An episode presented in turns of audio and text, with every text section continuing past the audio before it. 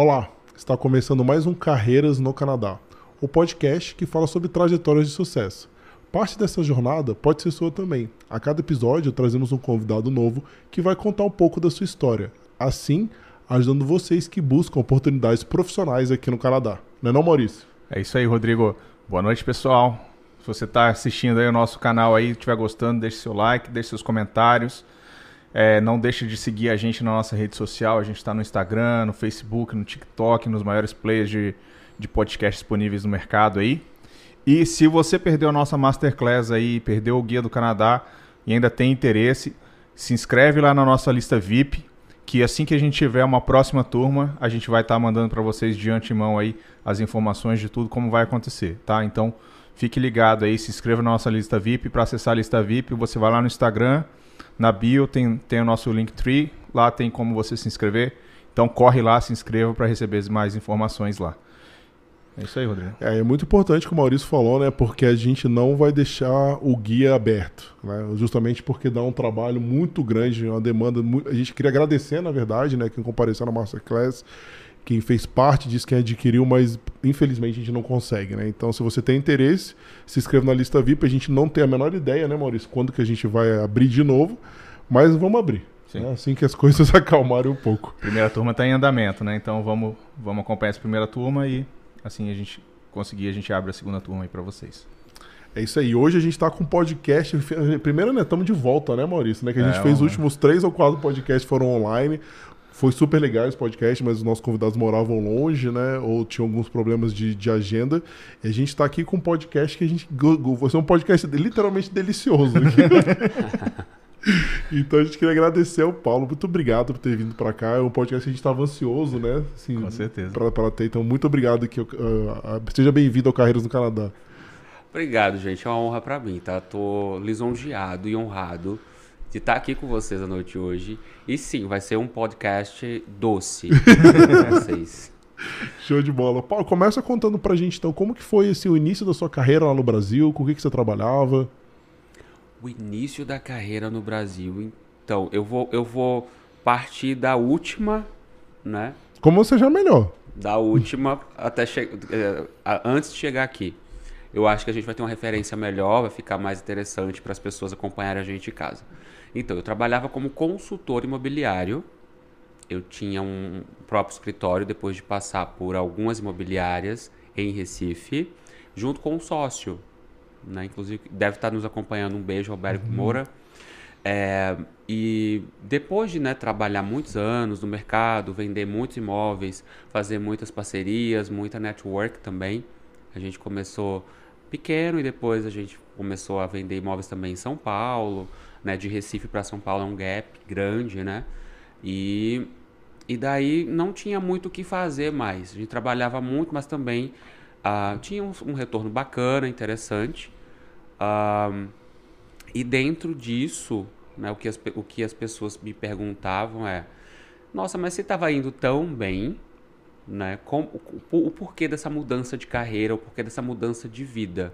Eu disse porque o preço era muito alto também, né? Então, assim, a gente trabalhava muito, é, a gente trabalhava de domingo a domingo, e mesmo assim ainda não tinha uma certa estabilidade e principalmente segurança, que é o que a gente estava buscando uh, no Brasil, né, quando eu morava lá. E aí, por esse preço ser tão alto, começo a flertar né, com o Canadá. E... Sempre o Canadá ou você pensou em outros países? Tem um pessoal de Recife bem, bem concentrado. Comunidade aqui, é grande, né? É, é, é grande. comunidade é bem grande. É engraçado isso, né? Eu não pensei em outros países, mesmo tendo morado nos Estados Unidos. No meu primeiro, minha primeira viagem internacional foi para os Estados Unidos. Então eu fiz um intercâmbio para lá. É, acho que 2007, né? Então assim, eu morei em Salt Lake City, o olho brilhou para lá um pouquinho, mas foi plantado a semente, né? Eu não, eu morei apenas seis meses.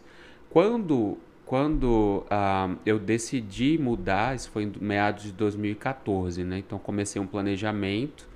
E aí por que, que o Canadá entrou como a primeira opção? Porque diante da pesquisa que eu fiz, de fato, era um, um país que oferecia um pouco mais de facilidade para a questão de cidadania e, e é. tudo, né? Fora a infraestrutura.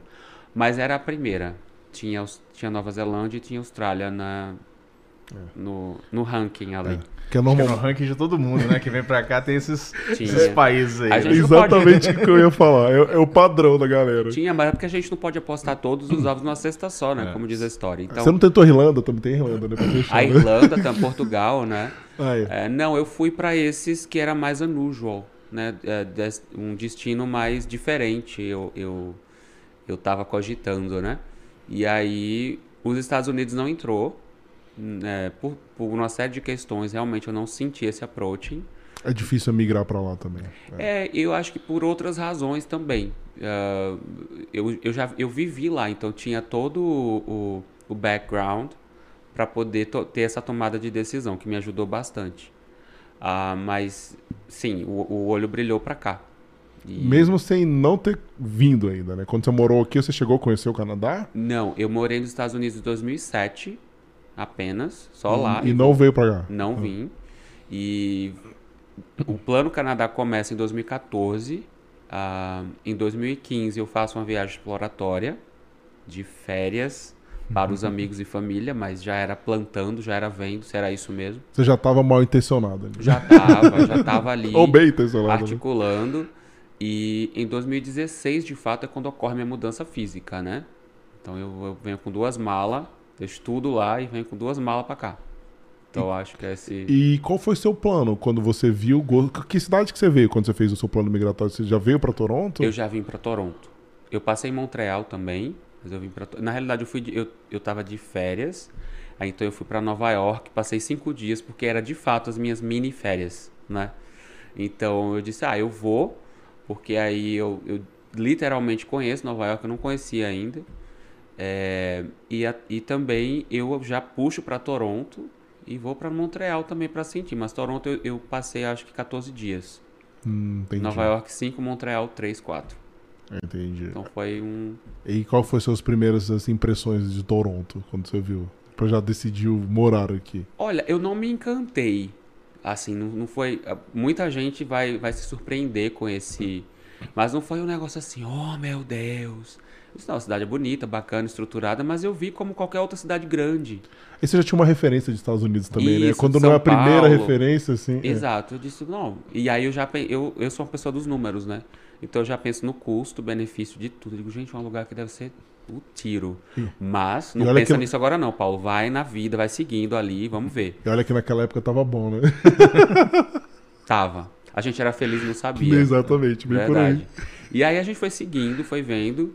Ah, e aí eu mudo de fato em 2016. Tem uma, uma impressão bacana, não amazing, mas é isso. É, e começo a construir a minha história aqui. E aí é quando a coisa vai mudando de figura. E aí, como que foi? Conta já pra gente então. Aí, beleza, você vê, você teve alguma estratégia de plano migratório? Você chegou aqui, botou, foi na raça, como que foi? Então, ah, no Brasil ainda, é, nós começamos a pesquisar. Quando eu falo nós, sou eu e o marido, tá? Pra, pra vocês pegarem a referência. Então a gente começou a pesquisar como que nós faríamos, né? Então, vai ser você com. Como é que vai funcionar isso? Pra gente precisa ter um visto, precisa ter. ah, enfim, precisa trabalhar, a gente vai ter que juntar uma grana, então nós começamos esse processo. São as estratégias migratórias, né? Que a gente fala Isso. muito, né? Quem que vai ser o primeiro aplicante? Se vai tentar pegar o PR já do Brasil? Se vai fazer um college para aumentar a pontuação? Então tem várias Exatamente. estratégias. Nós, nós viemos com a intenção de que, de que o Emanuel conseguisse, o Emanuel, que é meu marido, conseguisse um scholarship aqui em alguma universidade. Porque aí ele estudaria e eu trabalharia. E aí estava tudo certo, nada errado, né? Mas vocês pesquisaram a parte errado. do, do scholarship? Tudo, tudo muito tranquilo, né? Nós viemos, a gente passou um tempo aqui, acho que é, quatro meses, é, fazendo contatos, relacionamento com, com universidade, ah, com, não só com Toronto, mas com outras universidades fora da província também, British Columbia.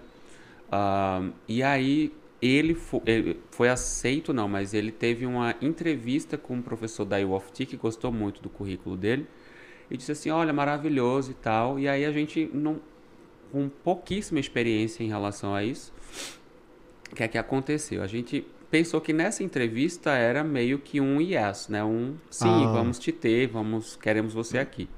E aí passou, né? E a gente deu isso como garantido. E depois de um certo tempo, É, quando teve uma, um segundo approach, em que aí teve a questão de documentação, de todo esse screening que eles fazem, Uhum. o professor uh, realizou, viu que ele é um estudante internacional. E aí estaria muito caro para o laboratório dele, né, de pesquisa, das coisas lá. E aí ele disse, olha, então, não dá, eu só vou ter vaga para estudante internacional no meu budget daqui a um ano e meio. Caramba, que balde de água Né? fria. E aí não, não rola, né? Não- O seu marido é, tra- da parte acadêmica, né? Trabalha com universidades, pesquisador. É, ele, na realidade, ele tem duas formações no Brasil. Né? Ele, ele é cientista da computação e médico. Nossa. É, bem unusual, né? É isso que eu ia falar, caramba, que opostos assim. que- Ou não, porque ele fez um mestrado em Guelph, a gente vai chegar nessa parte, ele fez um mestrado lá em Guelph de eh, eh, Bioinformatics e Inteligência Artificial. Então, Legal, juntou os Conectou tudo. tá meio conectado ali. dois. Cara, que legal isso, é. hein? Esse Que povo legal. nerd, né? Enfim, Caramba, eu que vou- legal. É, Agora povo nerd do- dos jogos online e coisas e afins. Ah, mas voltando para a É. UFT, teve esse não, um ano e meio e tal. E aí a gente teve um delay no plano, né? Teve um delay, lógico que como qualquer brasileiro, eu já tava já me virando, já tava nas faxinas, né? Eu disse, É, não, o vamos, negócio é sobreviver. não vamos A esperar. gente chama É. de between, o Maurício, na verdade, a definição dele é between jobs. Que é, É. o que você tem que fazer ali para até você conseguir. No seu meio de campo ali, né? Exatamente. E na realidade, eh, fomos aplicando para outras, a gente foi ficando familiarizado com o processo. Nesse ínterim, eh, a grana que a gente trouxe, é claro que ela acabou. Né? Eu disse, vamos se virar nos 30, voltar não é opção. Né? E aí eu comecei nesse, nesse formato de trabalhar e a gente ficava, aplicava e ficava esperando e vendo, porque a gente também não conseguia pagar como estudante internacional uma universidade. Era muito É, caro. o college é muito caro, é três vezes mais caro, né? Quando, O é. college já é caro, imagina a universidade. E eu disse, não, não tem condição. É verdade, é. a universidade que a querendo, universidade é muito pior, era é muito pior. é. E aí eu disse, não, não tem condição, gente. Então vamos, vamos vendo. Ele queria fazer um mestrado acadêmico aqui. Era. Era o plano, tá, entendi. Era o plano e porque ele qualificava, né? Na realidade ele tem um currículo bom, enfim. E essa era a ideia. Ah, então a gente conseguiu pra, ir para Guelph um ano e meio, um ano e dois meses depois desse processo, né? E mudamos para Guelph, né? Ficamos aqui. Enquanto isso, vocês vão ganhando tempo, né, com a A imigração. gente ganhou é, tempo. Ganhamos tempo por um ano e meio. Renovamos os vistos de turistas três é, vezes. é a extensão. Estendemos, exatamente. Isso, é- isso é legal, as perguntas que fazem, né? Tem muita gente que faz isso, né? Estende o visto de turista. É, na quarta tentativa foi negado, lógico. Ah. Né? E mais... naquela época era relativamente tranquilo. Eu tenho um amigo meu, Ah. naquela 2013, 14, que ele conseguiu estender sete vezes. Sete. É, Mas Nossa. assim, muito difícil fazer isso. É que nem você falou, ó, até a terceira, a imigração fala. O ok, Canadá ainda dá um ok, né, É, mas o- o- assim, da quarta pra frente, fala, cara, você vai ser turista aí quanto tempo, né? Pois é. E aí, ah, e aí nós fomos, nós mudamos para Guelph, passamos o tempo lá do mestrado, quase dois anos. Ah, aí veio pandemia, aquele processo todo. Ah, tá, isso tá. Tô pegando o timeline. É, É, que é nossa. 2016, né? Vai 18. Aí você. Entendi. Você já. Tá. Aí a gente mudou. Aí passa Você 19. conseguiu fazer a transição para visto de estudante depois, né? Conseguimos, porque como ele tinha a, a carta, né? Então ele, ele, ele já ele saiu do Brasil na realidade. Na quarta tentativa, o visto nosso já, já tinha sido negado, mas ele já tinha aprovação da, da Ah, UOF. entendi. Ah, e aí o que, é que a gente fez? Como foi negado, teve que sair os dois. Ele já ia sair mesmo para o visto de estudante, então ele voltou para o Brasil. Ah, porque tem que mudar o status, né? Exato, tinha que mudar. E eu fui para os Estados Unidos visitar uma amiga, passei um mês lá e voltei. Que Pra legal. poder zerar, já que o Canadá disse não. Mas isso é importante, tá vendo que a gente fala que você em momento algum ficou sem status. Sem status. é. Porque isso facilita muito depois. A gente sempre avisa isso pro E pessoal. nós fizemos um plano muito metódico, né? Muito ali organizado. Então, botar tudo a perder seria bem complicado, né? É, eu renovei o visto da minha esposa também em 2014, 13, que na época ela tinha de, de turismo por causa de 10 dias. Eu liguei pra imigração. Dois dias, minto. Dois, dias. Olha, Eu liguei pra imigração, ela falou: olha, dois dias eu tô indo pros Estados Unidos fazer meu mestrado.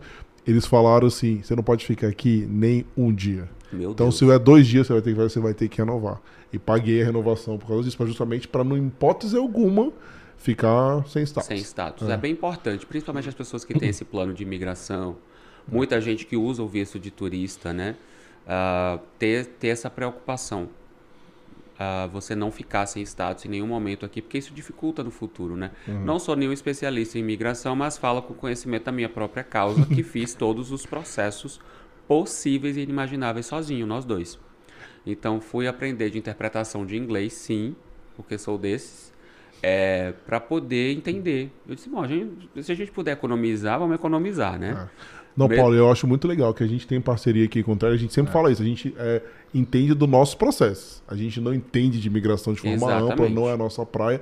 Só que o que a gente orienta todo mundo, por mais que tem pessoas que precisam do consultor, faça que nem o Paulo, né? Estude. Todo o material está é. disponível na internet. E se você não tiver condição, capacidade, tempo, qualquer outra coisa uh, que te impeça, aí paga um consultor bacana. Terry é um querido, adoro, adoro ele, a Luana, todo mundo lá. E, e aí paga uma pessoa é, especializada que vai te ajudar nesse processo. Acho que faz, faz jus. Mas no meu caso, ainda é negócio do, do cash mesmo, né? Então eu fui e disse, bom, vamos economizar.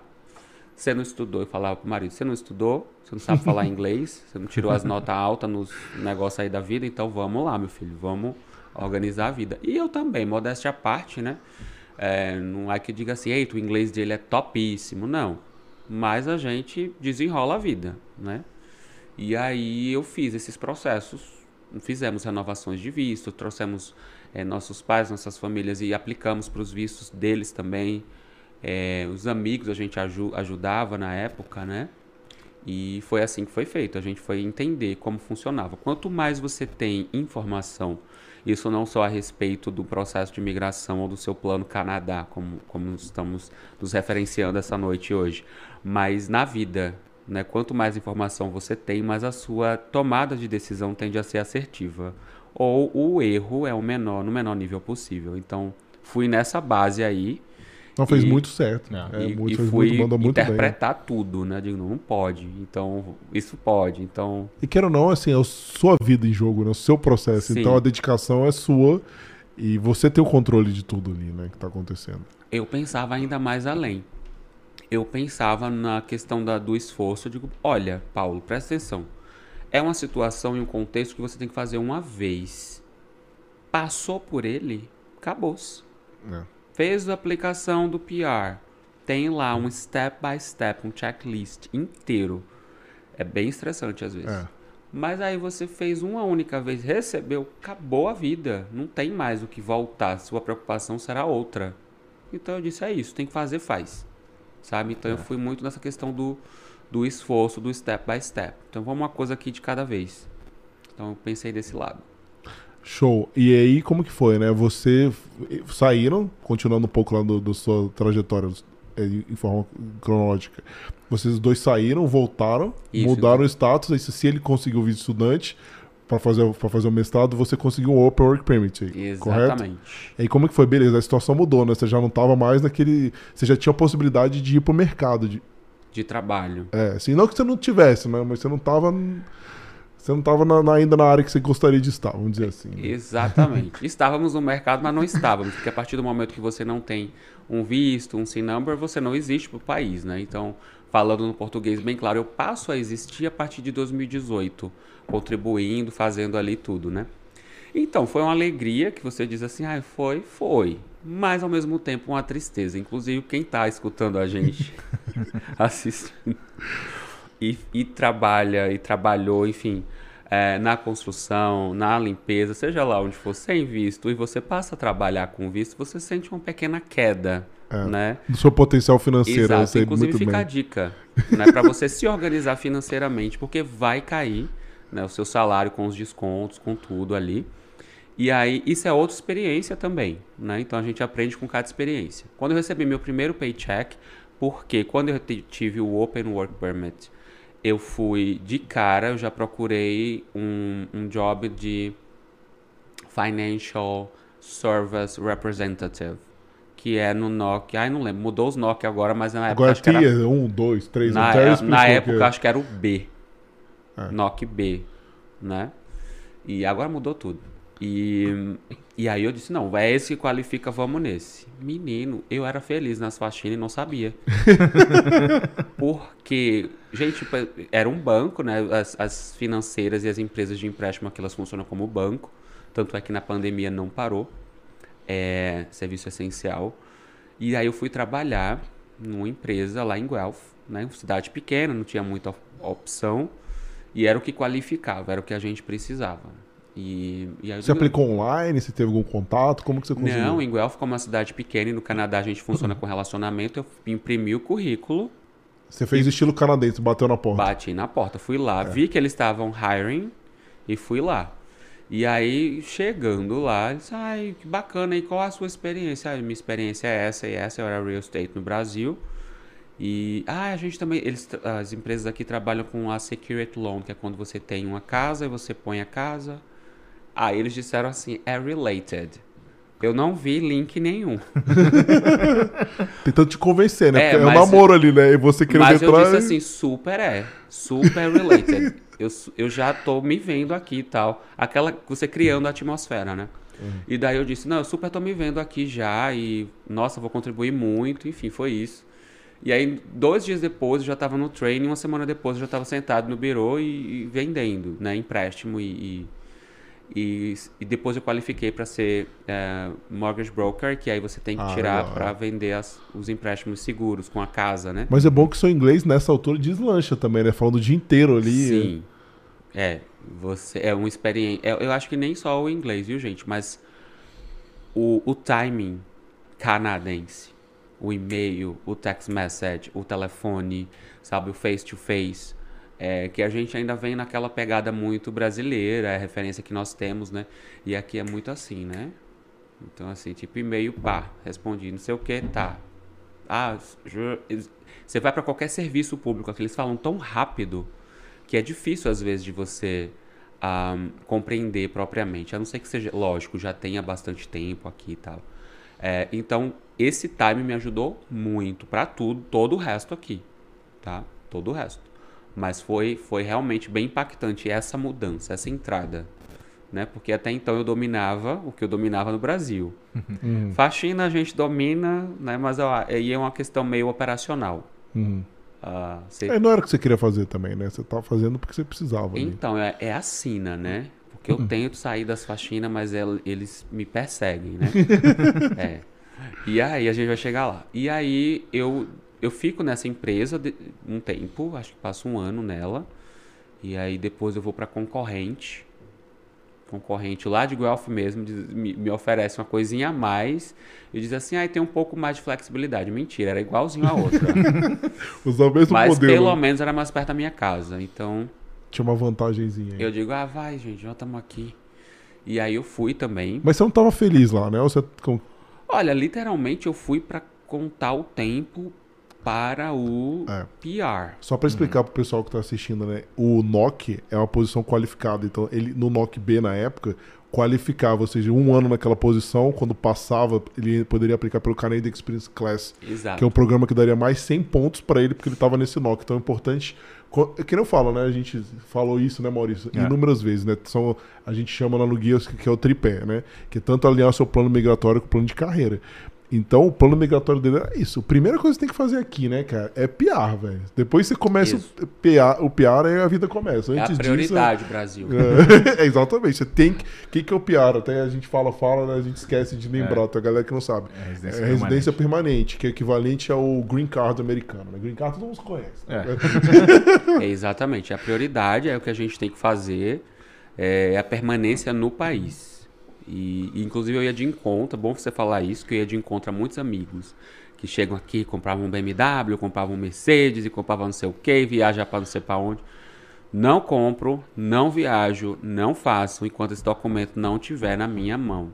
Se você faz, está feliz, está ótimo, funciona para você, ótimo, meu querido. Siga feliz e cantando. Não vou fazer porque o meu plano é esse. Focado. Isso é bom. Eu chamo isso às vezes de círculo vicioso do dinheiro. Até pessoas que vêm totalmente regulamentadas, tem problema nenhum, começa pra construção, que nem você falou. Às vezes não tem desconto, não tem nada, começa a ganhar muito dinheiro. Exato. Gosta dessa vida, fica nessa, entendeu? Só que esquece de se regularizar, que é o principal. Não, e eu pensava assim, digo, imagina se eu vou comprar um carro caro, não que nem sou fã desses carros todos, assim, mas enfim. Digo, imagina se eu vou comprar um carro caro, no outro dia eu tô com um visto desse, eu paro num sinal, gente. Me para uma polícia, Tá, eu no outro dia nesse jornal que passa CP24 aqui, brasileiro. Eu digo que é que a minha mãe vai pensar, olha, planejou tanto, se achou É. tanto. Por causa, Tá de, voltando. por causa de uma vaidade, né? Não, gente, vou não. E é, e é muito tentador isso, né? Porque aqui essas coisas são muito acessíveis, né? Então você Exato. trabalhando.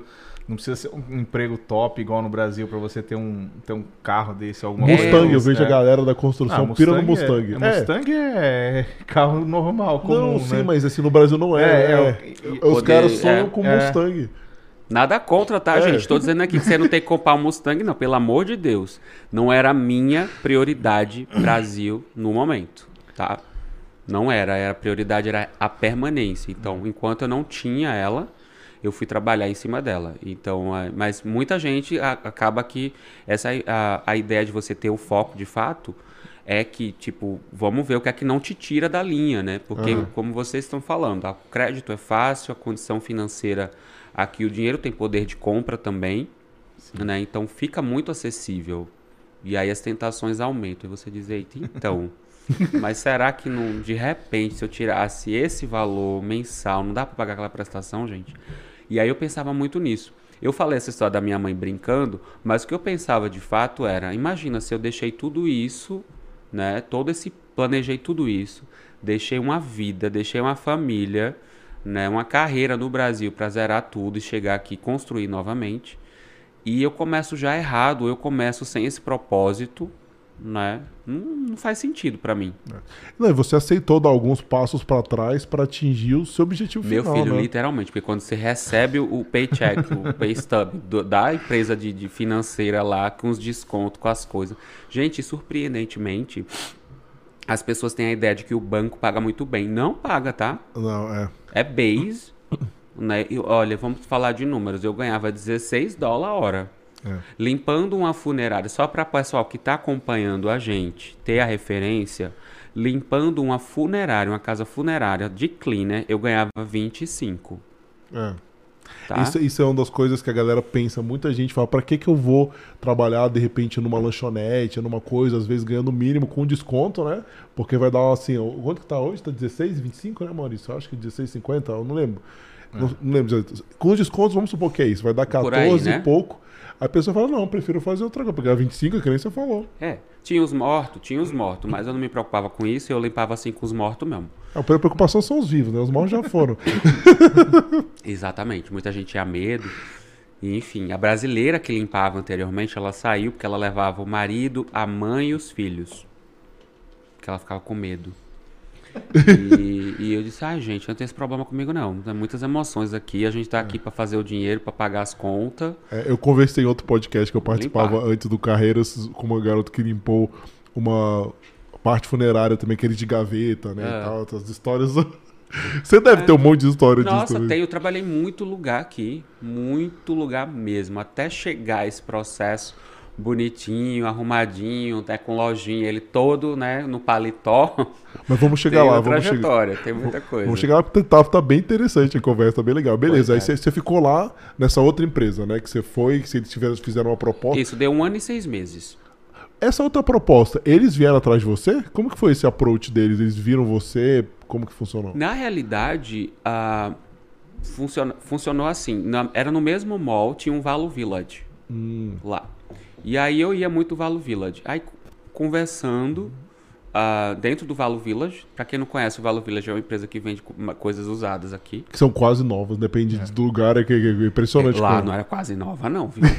Lá era bem usada mesmo. Mas vamos É que- pular essa parte. É, é que depende do lugar, é isso que falam. Depende da cidade, né? Depende do bairro também. Porque são as pessoas que fazem É, doações. Lá em Guelph, eu acho que vinha o, o, o resto do- dos. Falar. Não, é legal falar isso também, que, né, que mostra. Mas a gente vê isso às vezes que pessoas que falam, ah, aqui dentro de Toronto, né? Ah, vai em tal, dá o Valo Village, porque é um bairro de pessoas mais É. ricas e dão as doações Pode melhores. pra ver que é por isso, porque Guelph, Guelph foi esquecida no mapa. Guelph ficou. É bom que ele fala bem a verdade. Mas daí a gente já tava lá, então eu digo, ah, vamos, vamos aqui, né? E aí eu, num, desses encontros lá no Valo Village, andando com as, com as pessoas sempre cumprimento, enfim, conheci uma pessoa ah, que estava saindo dessa loja. Sai, é, tudo bom, não sei o que, tô comprando aqui e tal. A gente entrou nessa conversa. O que é que você faz? Eu sou financial service, trabalho. Ela, ela disse, eu trabalho aqui. Eu nem lembro o nome dela, acho que era Linda, na época. Ah, eu trabalho aqui do lado e tal. Eu disse, ah, de quê? De financial também, mas tô saindo, tô indo pra outro e tal. Inclusive a vaga tá aberta, a empresa é ótima, assim, assim, assado. Por que você não aplica? Você mora perto? Eu disse, moro aqui do lado. Ela disse, nossa, não vai gastar nem o combustível. O custo-benefício da pessoa, né? Uhum. Aí eu pensei, eu digo, gente, por que não? E daí eu fui sem pretensão, não imaginava que eles fossem. Te né? chamar, né? É, te chamar e tal. Mas aí fiz. E aí, como era de fato mais perto de casa, eu não precisava dirigir. Né? Ou dirigia tipo cinco minutos. Isso pra mim é o supra-sumo da qualidade de vida. Ou é trabalhar. Quer dizer, agora não que remoto é assim, né? Trabalhar de... É. Mas trabalhar perto assim é fantástico. Pois é, né? eu digo, ah, pelo menos. Aí acabei pegando, mas eu fiquei literalmente o tempo necessário. Tipo, eu não sei na época, eu não lembro mais, que faz tempo, tá, gente? É, mas era tipo assim, algum, era 580 horas para qualificar pro Experience Class com NOC B, B, enfim. E aí quando deu, tipo, ia dar um, um ano e seis meses. Aí quando deu um ano, seis meses e um dia eu saí. Mas você não precisava ficar tanto, né? Porque um ano já. É Era. porque você não, você não devia estar full time lá, 40 horas. não, né? eu tava full time, mas eu, eu- alguma coisa do tipo, não sei, eu digo, é pra eu garantir, enfim, na migração deu isso, na, na, na migração de uma pra Entendi. outra. Entendi. E aí eu fiz, é, na minha conta deu, deu certo, e aí deu um, um dia a mais, eu digo, pronto, é agora, vamos sair. Mas você pediu pra sair sem ter Pedi- nada em vista. Pedi pra sair, dei um notice. Não, é um, é, não é um emprego. Não tô dizendo que é ruim, não, tá, gente? Pagou as contas, me deu o meu processo todo, enfim. Mas não era de fato algo que eu É, apreciava. Gostava fazer. de fazer, né?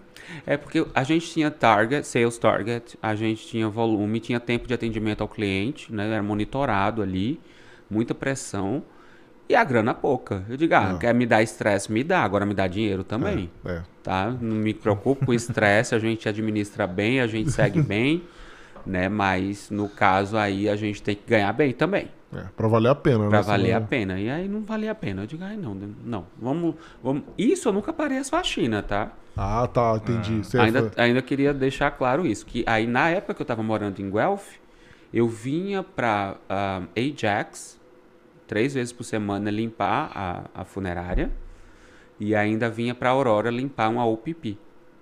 Caramba. É. E como que você conseguiu? A gente tá muito focado nessa parte, mas como que você entrou na faxina ali também? Porque, porque você, foi no grupo de brasileiros. Como que você descobriu essas oportunidades dentro da Na faxina? faxina, assim que eu cheguei aqui, eu já fui nos grupos, De o Facebook ou nos grupos de WhatsApp? no Face, não tinha nem o Whats- o WhatsApp, nem era tão forte na época. Uhum.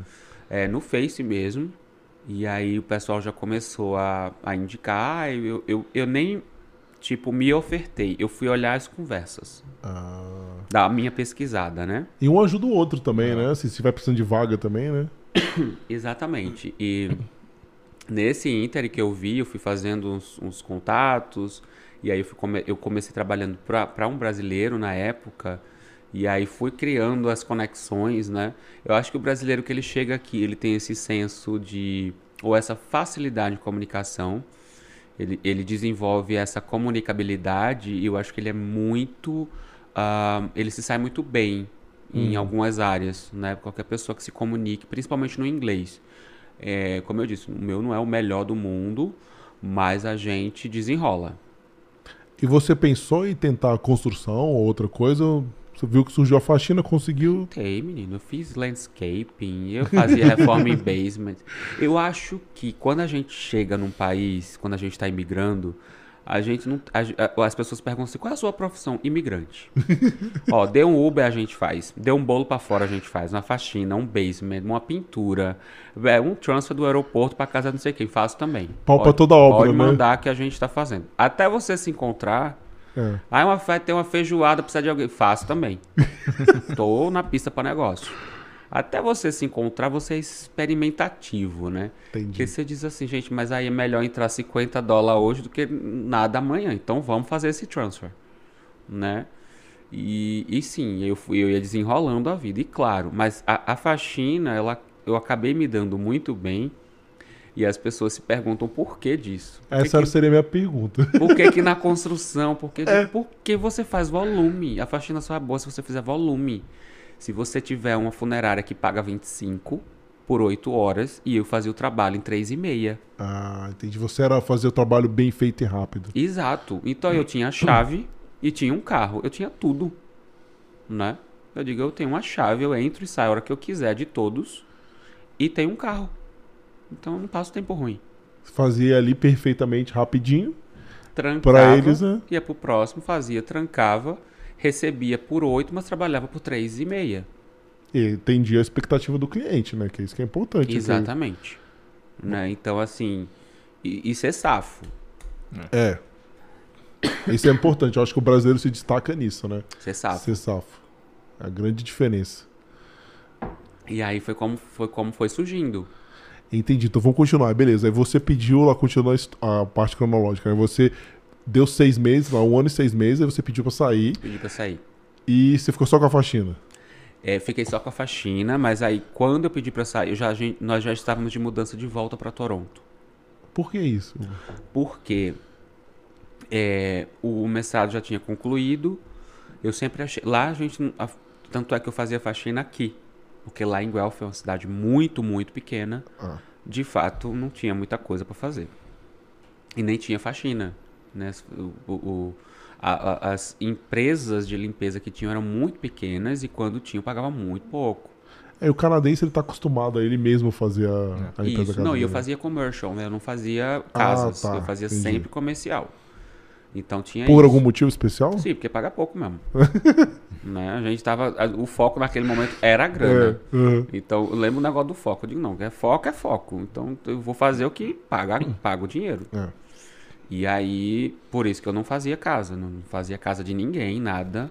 Quem faz casa, ótimo, mas não era a minha, o meu É, você tava assim, dentro do que você se propôs, você tinha um nicho Isso, claro, né? Exatamente. E aí eu sa... e a gente volta para Toronto, eu continuo nas faxinas ainda por um ano e pouco. E aí dura no auge da pandemia nós nos mudamos, né? Mas você tava só com a faxina, então. Eu tava E saí, o seu marido já começou a trabalhar depois que vocês voltaram pra cá? ele no mestrado, ele já meados, metade do mestrado ele fazia teachers assistant na universidade, né? Ah, Legal. E depois ele foi entrou para uma empresa de TI. Legal. Ah, legal. Ele fazia o curso, trabalhava ali as horas que dava, né? E quando nós voltamos para Toronto, ele já ainda estava nessa empresa e eu nas faxinas. Só que Você eu tava, decidiu mudar por quê? Você não tava legal? o- tava em, em Guelph, a gente era a proposta inicial, né, ir para Guelph só pelo mestrado e depois voltar. É uma cidade bem restrita. É uma hora e meia daqui, né? Ou Uma horinha, uma hora e dez. É. É uma cidade bem restrita e eu dizia, gente, mas a gente estava em Toronto, é o é o lugar das oportunidades, onde se faz dinheiro e tal. E aí, voltando pra cá, eu já falei com o meu, meu chefe na época, eu disse, ó, tô voltando, me dá mais três jobs. Ele jogou na minha mão, assim, é seu. Passa aqui e pega a chave. Eu digo, ótimo. Fiz as contas, consigo pagar a conta, o apartamento novo, tudo, então é isso, vamos, vamos. Voltamos. Aí eu já tinha o plano, porque desde 2017 entra a história do bolo. Né? As pessoas perguntam assim: a loja abriu verão passado? N- sim, a loja. A brand existe desde 2017. É, então, é isso, isso é uma das coisas que eu, tava, que eu tava ficando curioso, porque a gente, momento algum até agora, falou de bolo. Chegou no bolo. É, chegou agora, chegou no bolo. Mas você já fazia isso? Da onde que surgiu o bolo? O bolo surge em 2017. é, aliás, desculpa, 2016, a julho de 2016, aqui, quando eu comecei a fazer bolo, porque eu não achava ninguém que, que fazia bolo de rolo aqui. É. Os bolos de supermercado eram muito ruins. Oh. Né? Os bolos de encomenda, para quem fazia na época, não sei hoje, tá, gente? Faz muito tempo que eu não encomendo bolo. Não me julga, não, Brasil. Mas na época era, era tipo assim: eu ligava e disse, ah, vai ter o aniversário de uma amiga. Eu disse, ah, deixa eu levar o bolo. Na época, gente, eu morava aqui em Toronto, assim que eu cheguei num basement de 30 metros quadrados. Era um estúdio. Então eu fazia o bolo pra mim, né? E aí quando eu tinha uma Você já pré- sabia fazer desde o Brasil? Você já, já sabia? sabia. Era a minha válvula de escape, era o meu Ah, hobby, o hobby, era. entendi. Então Era. já veio com esse know-how aí. Já tá? vim. Va- Vamos, vamos voltar para essa história aí do, do Brasil. Nessa timeline nossa troncha aqui. Mas aí o bolo entra em 2016 porque justamente eu vi esse gap, não tinha ninguém. E aí eu começo a fazer para mim, as- os amigos começam a pedir. Começam a encomendar e tal. E bolo de rolo é legal falar, porque eu conheci, eu trabalhei com o pessoal de Pernambuco, né? Até fala, ah, tem um bolo de rolo, o pessoal fala rocambole. Isso é uma ofensa que você pode fazer. Exatamente. não fala isso perto um pernambucano que você pode. Ele, se tiver uma peixeira na cintura, é, olha. Aí eu aprendi. Não vai, não, gente. Aí eles me explicaram a diferença e realmente tem nada a ver. Não tem, é, é bem diferente. Mas então, a gente vem com o bolo.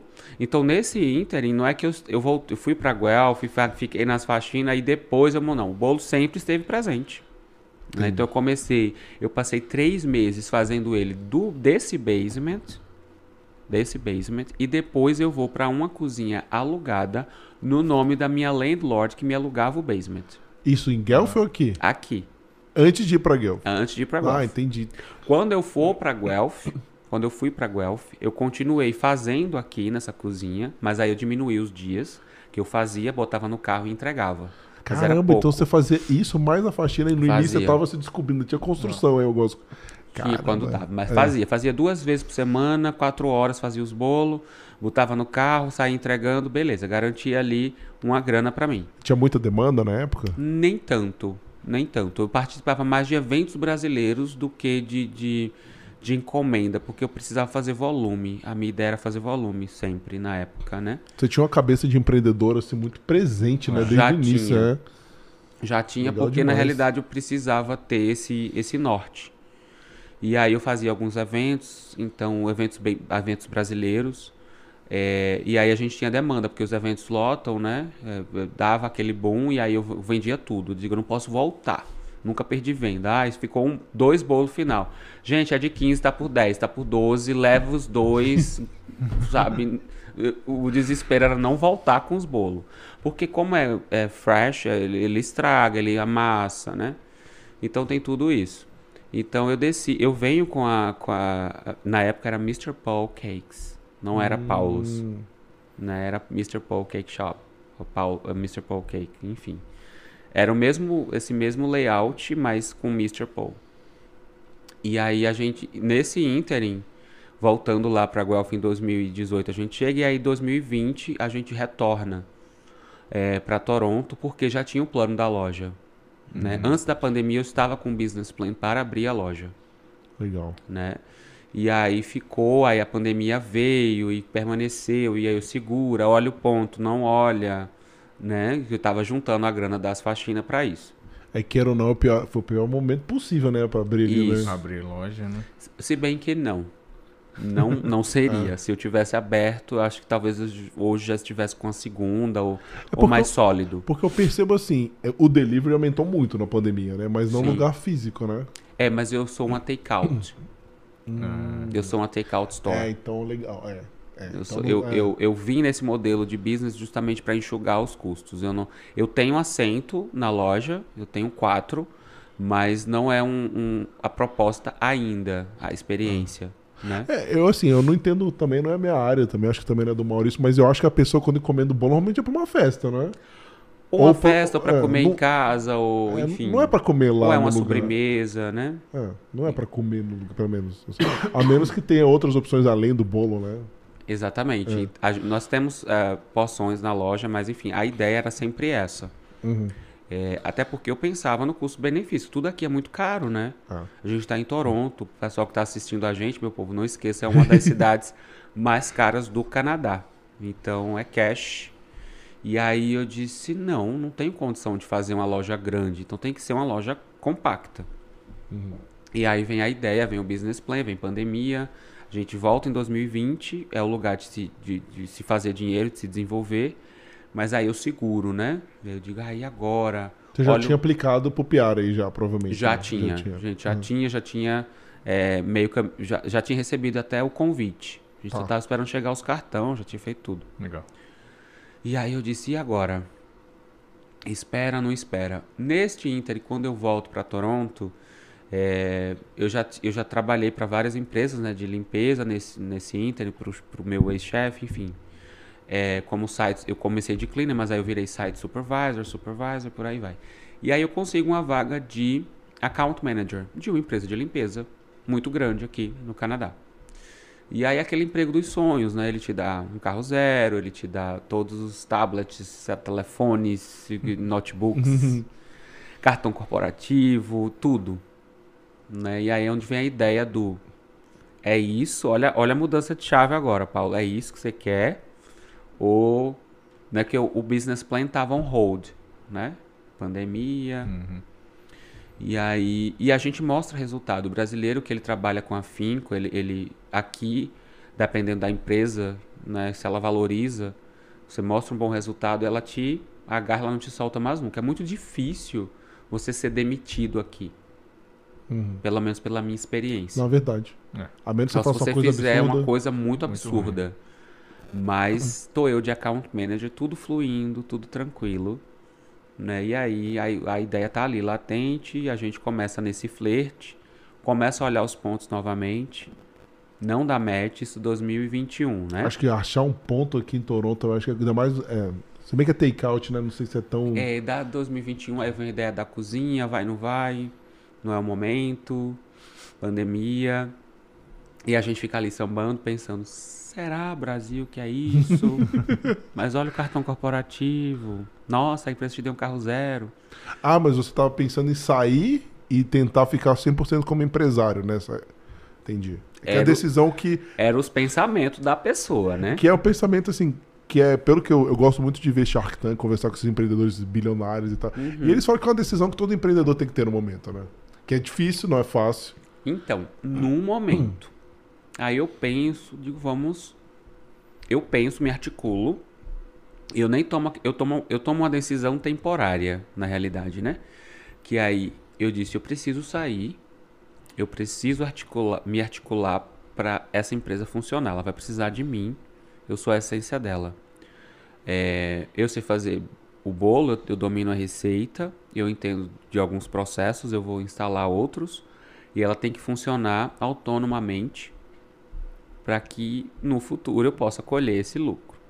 Nos meus números, isso era um futuro mesmo, não é porque o custo de uma empresa dessa, onde nós estamos, né, na St. Clair West, na frente do Rio 40 Graus, foot traffic altíssimo, Ali o lugar é bem, é bom demais. Bem isso. Aí eu né? disse assim, gente, então eu olhando isso, eu não vou viver, né? Eu não vou viver, não vou ter renda.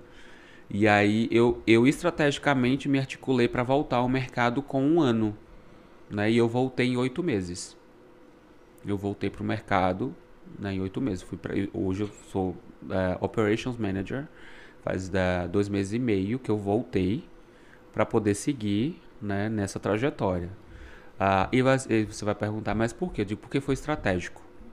Porque eu acho que fica a dica para as pessoas que querem viver não só de confeitaria, mas que abrem um business.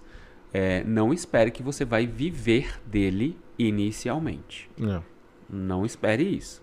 Ou você tem um capital realmente muito bom, que não foi o meu caso. Eu usei o meu capital próprio. né? Eu não usei loan, não fiz nada de banco, nada. Então eu investi o meu próprio capital, fiz o que tinha de fazer e volto para ter a minha side income, né? uma renda à parte que paga as minhas contas. As contas do business, ele, ele já provou por si só que ele vai se pagando. O que é para mim fantástico. É, é o começo, né? Isso. Fantástico. Mas assim, se eu disser a você, tira um dólar, não tira. Não imagine que você vai tirar. Porque é, dinheiro faz dinheiro. Né? Então a gente vai ali, slowly, e ele vai dando o shape dele. Por isso que eu abri uma takeout, porque me, investia, me requeria menos investimento, de fato. E é um modelo que ele é muito fluido. Né? Então, por exemplo, ah, se o foot traffic estiver baixo. Gente, desculpa, a garganta super Não, seca. fica à vontade. Se quiser um bolo. Acho que Não, bolo você não obrigado. aguenta mais. Se, por exemplo, o foot traffic estiver baixo, eu consigo fechar a porta e ficar usando a cozinha, né? E delivery pro mundo inteiro, pro Canadá inteiro. Ah, você consegue entregar outras províncias também? Consigo, a gente tem shipping. Legal. Então é assim que funciona. É, fica à vontade. Toma aí, Paulo. Caramba, que legal isso. É, E quanto tempo, norma- normalmente, assim, eu fico imaginando, sei lá, pessoa de Vancouver compra esse bolo. Demora quanto tempo pra chegar? Porque eu não sei também quanto tempo que, que dura, né? O, o- o bolo. olha, A gente tem o Express Shipping, que vai de um a três business days, basicamente. É bem rápido. né? O cliente que paga, ele escolhe quando ele está fazendo o checkout lá, né? Então é bem prático. Ah, que legal. É. É porque eu fico pensando, né, por ser bolo, né, que é um negócio que é perecível, né? Mandar para outros lugares assim distantes deve ser complicado. Nossa, a gente tem cliente, por exemplo, Dubai. A Cara, gente você dá pra falar o Canadá também. manda, tem gente que compra no nosso site manda pro, pro mundo inteiro. Então tem Legal. gente que compra de Dubai, tem gente que compra na Flórida. Ahn, ah, Vancouver, Montreal compra muito. Caramba, que legal. É, pode ser É. uma expansão futuramente, né? Quem sabe. né? No, no primeiro mês, segundo mês, vai, eu abri em julho. Segundo mês eu já recebi três e-mails, pessoal perguntando de franquia, de coisa assim. Eu disse, olha, não tenho números, acabei de abrir, né? Então assim, não posso te dar nada ainda ahn, concreto. Mas deixa as coisas fluírem. Então, as perguntas ver. técnicas da coisa que eu vejo, tá, Paulo? Você pode, com certeza, você vai conseguir me explicar melhor. Por favor. Eu percebo quando eu converso com os canadenses aqui e quando eu vejo, por exemplo, sei lá, a gente leva um brigadeiro, né? Ah, quero que tenha um doce fantástico aqui. Quero te mostrar, leva um brigadeiro. Ah. Eles acham nossos doces muito doces e a gente acha os doces deles sem graça, não tem doce nenhum. Como que você se posiciona nisso? assim? Porque a gente não experimentou ainda, né? A gente vai É. experimentar. E se- o, o bolo tá mais na pegada de brasileiro, tá mais na pegada de canadense. Você conseguiu achar o meio termo? Eu achei o meu termo. Eu achei o meu termo. Eu fiz, eu fiz 16, 17 testes para chegar nessa receita de massa, de quantidade de recheio. Testei várias marcas aqui, né? Desde antes, desde casa eu já fazia. E aí nós chegamos à receita base, que é o que eu chamo da massa do bolo de rolo coringa, né? Os pernambucanos sempre me julgam porque dizem, ah, não é igual. Eu digo, não, não, eu tô no Canadá, não posso fazer igual. Ah, isso é, Mas legal, é, a sacada sua é interessante. Mas eu tenho a base igual. Mas se você quiser fazer um É. especial pra ele, você faz, né? Faz o que quiser. Sim, não. O, o, o, por exemplo, o raspberry, o recheio do raspberry, acho que só eu tenho, nunca vi ninguém fazer. Ah, que é de framboesa, né, no Brasil. que mais? Eles Ah, gostam, que eles são chegados. É. Né? É. Blueberry, blueberry já tem lá, mas a gente faz ele com menos açúcar. É. Porque eu faço a, a, a geleia. Então, é- qualquer geleia que você compra ou que você faz é a proporção sempre um para um. Uma xícara da fruta para uma xícara de açúcar. Eu acho muito doce. Ah, E o canadense, quando ele tem esse, esse doce que trava, ele dá meio uma... ah, eu já vi isso várias vezes, cara. Então eu fiz uma, uma, uma proporção na geleia que chega, tem o doce, mas você sente mais o gosto da fruta que do doce, que essa é a intenção. Ah, Então a minha ideia foi essa. Mas é claro que isso eu tô falando, mas foram pesquisas, testes, muita massa no lixo.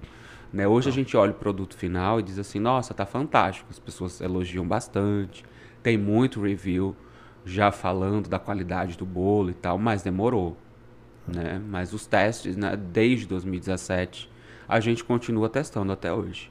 Então você tem um forno novo, tem que testar. Você não sabe se aquele forno aquela receita funcionava naquela estrutura, numa estrutura de uma cozinha industrial, né, com milhares de, de fornos, de fornos e pessoas, enfim. Hoje eu tenho uma cozinha própria dentro da loja, né? A gente faz, a gente cozinha todos os dias, segunda a sexta. Então é diferente o processo. É, e falam, pelo menos uma coisa que eu observei também, o custo dos materiais aqui encarece muito o preço do produto, Sim. né?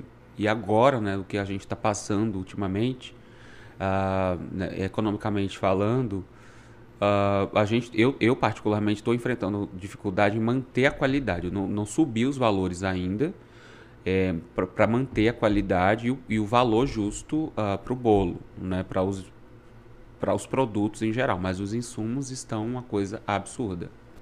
É. Aí você Né? ficou pensando, impacta diretamente, né? Muito, muito. E aí todo o small business ele tá meio struggling nesse processo. Ou eu corto a qualidade pro cliente, né? Ou eu vou subir, aumentar os valores. É, eu tenho uma amiga que ela faz bolo, ela no Brasil, ela não faz pra vender, não, mas Hum. ela, ela mostra que o Rodrigo eu fiz aqui, a gente fez uma festa, por exemplo. Ela leva o bolo, fala, quanto você acha que eu gasto? Isso aqui eu não tô vendendo esse bolo. É um bolo, sei lá, simples, assim, olha, isso aqui, ó, 35 dólares. Isso aqui é só o custo. Entendeu? Imagina se fosse vender, né? Quanto que faria? Só de. e isso porque ela faz em casa. É, ela faz em casa sim, né? É, só pra. Se você puser isso numa loja, meu filho, Você Os puser custos vão... todos os insumos que você tem envolvido ali. É, isso assim, é sem contar a mão de obra Mão de dela, obra. né? É, entendeu? Eu falei, você tem que botar aí mais coisa, né? É, não, é, mu- é muita coisa. Lógico que a gente tenta otimizar a produção o tempo inteiro. Mas sim, a gente tá. Eu, eu tento sempre conversar com a equipe, ver o que, é que a gente pode fazer, o que, é que a gente pode otimizar. Né? Porque aí você acaba cortando de outros locais. Né? Eu, eu priorizo bastante a qualidade do produto sempre.